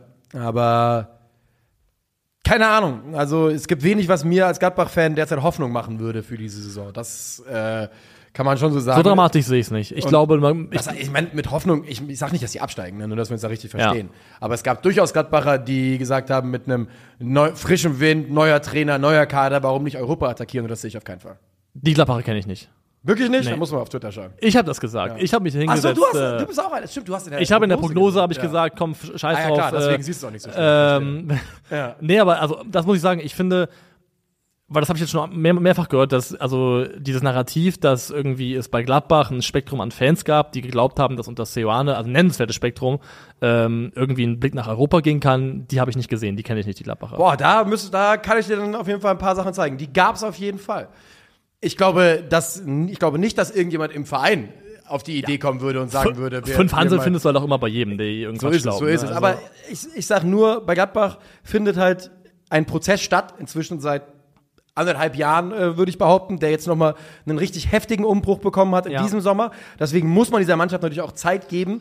Ähm, aber ich gucke einfach auf drauf und keine Ahnung. In Gomu, ich weiß, er hat jetzt auch schon zwei oder ein gutes Saisonspiel gemacht. Eins, ja. Eins. Ja, okay, in Augsburg, ja. Weißt du, ich frage mich so ein bisschen, ist das, soll das die Lösung sein? Es gibt einfach zu viele Fragezeichen gerade im Gladbach-Kader. Nochmal, die haben auch, wenn wir über Qualität äh, sprechen von, von Spielern im Kader, die haben Elvedi von der Bank gebracht, Luca Netz, Florian Neuhaus, Quanchara und Robin Hack. Das ist eine Mannschaft. Elvedi muss eingebunden werden, wenn es nur für den Rest der Hinrunde ist. Es wird passieren. Die, die werden sich wieder, die werden sich wieder zusammenrotten. Marvin Friedrich sehe ich auf Dauer nicht in dieser Mannschaft. Ähm, Nochmal, ich glaube nicht, dass Gladbach absteigen wird. Aber ich bin kein bisschen überrascht, wenn die Zwölfter werden in dieser Saison. Ganz einfach. Da bin ich Bin nicht ich auch nicht, aber ich glaube, dann ist auch wieder davon wäre auch weder Seoane noch die Vereinsführung überrascht. Ich glaube, dass man da Hoffe ich. kalkuliert, Ja. kalkuliert hat mit irgendwas zwischen Platz, sagen wir mal, 8 und 12. 8 und 13. 8 und 13. Ja. Irgendwas Das sollte, in dem das, Korridor, sollte das hoffentlich ich. sein. Ja. Ähm, 8 wäre da schon der absolute Idealfall. Ich sehe jetzt aber auch nicht, weil das ja auch, das habe ich jetzt gestern auf Twitter das erste Mal gesagt, dass man da irgendwie Seoane in Frage stellen sollte. Das halte ich für absoluten Quatsch. Ich meine, ey, ganz im Ernst, das ist der vierte Spieltag. ja, und wie gesagt, da muss man auch wirklich sagen, Leverkusen und Bayern. Also Ruhe waren. Lass uns mal, lass uns mal nach den nächsten drei Spielen, lass uns mal dann reden, wenn nächstes Mal Länderspielpause ist, wo Gladbach dann steht. Bei wo jetzt kommt Leipzig, also wirklich einfach ein hartes Startprogramm, was Gladbach hat, Ja. muss man auch fairerweise dazu sagen. Ähm, Leipzig, dann haben sie, ich habe es gestern noch nachgeschaut, äh, Mainz und da muss es dann natürlich funktionieren. spätestens da musst du gewinnen. und ja. dann haben sie, äh, ich wusste es auf jeden Fall noch vor kurzem, aber hab's vergessen. Was wir nicht vergessen, bevor wir uns rauskehren, ist die elfte Spieltags. Yes. Angeordnet in einem 4-2-3-1. Im Tor ähm, Darmstadt-Keeper Schuhen, der noch das Schlimmere, Schlimmste verhindert hat. Meter gehalten. Ähm, links äh, Grimaldo, Ordetz und Hummels bilden die Innenverteidigung.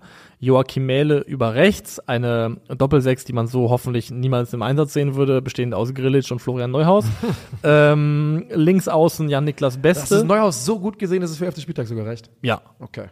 der war für mich der, der, der, der beste Mann auf dem Platz für Gladbach. Der dreht das Spiel in meinen Augen komplett. Ja, ja. Also, ja. hat also ich, ich, ich bin nur, ja, ich, ich jetzt nicht, dass jemand sagen würde, der hat's mehr verdient. Da habe ich jetzt niemanden gerade äh, äh, parat, aber ich fand jetzt, keine Ahnung, ich fand einfach Gladbach insgesamt schwierig. Ja, aber von 0-3 auf 3-3 zurückzukommen und wenn du vor allem ein Spieler bist, der die, der die erste Halbzeit nicht Gegen zehn mitgemacht hat, dann trotzdem ist es schon eine. Ja, also ja, ich finde, okay. äh, Neuhaus ist hier drin. Neuhaus ist drinne. Äh, my man, my man Neuhaus. Mhm. Ähm, Janik das Beste, auf der 10 Xavi, über rechts der zweite Heidenheimer Dingchi. Neuhaus gehört hier natürlich auch rein. Ich habe an Weigel die ganze Zeit gedacht. Ich habe die ganze Zeit an Weigel gedacht, warum redest du die ganze Zeit so gut von Weigel? Nee, so nee. gut habe ich ihn einfach nicht gesehen. Also Ja. ich finde, Neuhaus, der hat da Ja, schon die Show ja, gewonnen. Ja, ja, ja. Neuhaus. Ähm, Neuhaus war ein absolut äh, belebendes Element. Alles gut, der hat's verdient. Hat Genau, ein also. Beste Xavi Dingchi und vorne im Sturm Jonas Wind. Jonas Wind, wieder dabei. Girassi hat's nicht geschafft. Doch. ich wollte nur sehen, ob du noch aufpasst. Ich wollte nur sehen, ob du noch aufpasst. Du passt noch auf, äh, bist scharf. Äh, Girassi vorne im Sturmzentrum. Wir hoffen, ihr seid auch scharf auf diese Woche und ähm, von uns gibt es zu berichten. Wir sind natürlich am Mittwoch live zur Champions League. Am Donnerstag kommt die neue Folge und Das war's. das war's. Ciao, ciao. Macht's gut.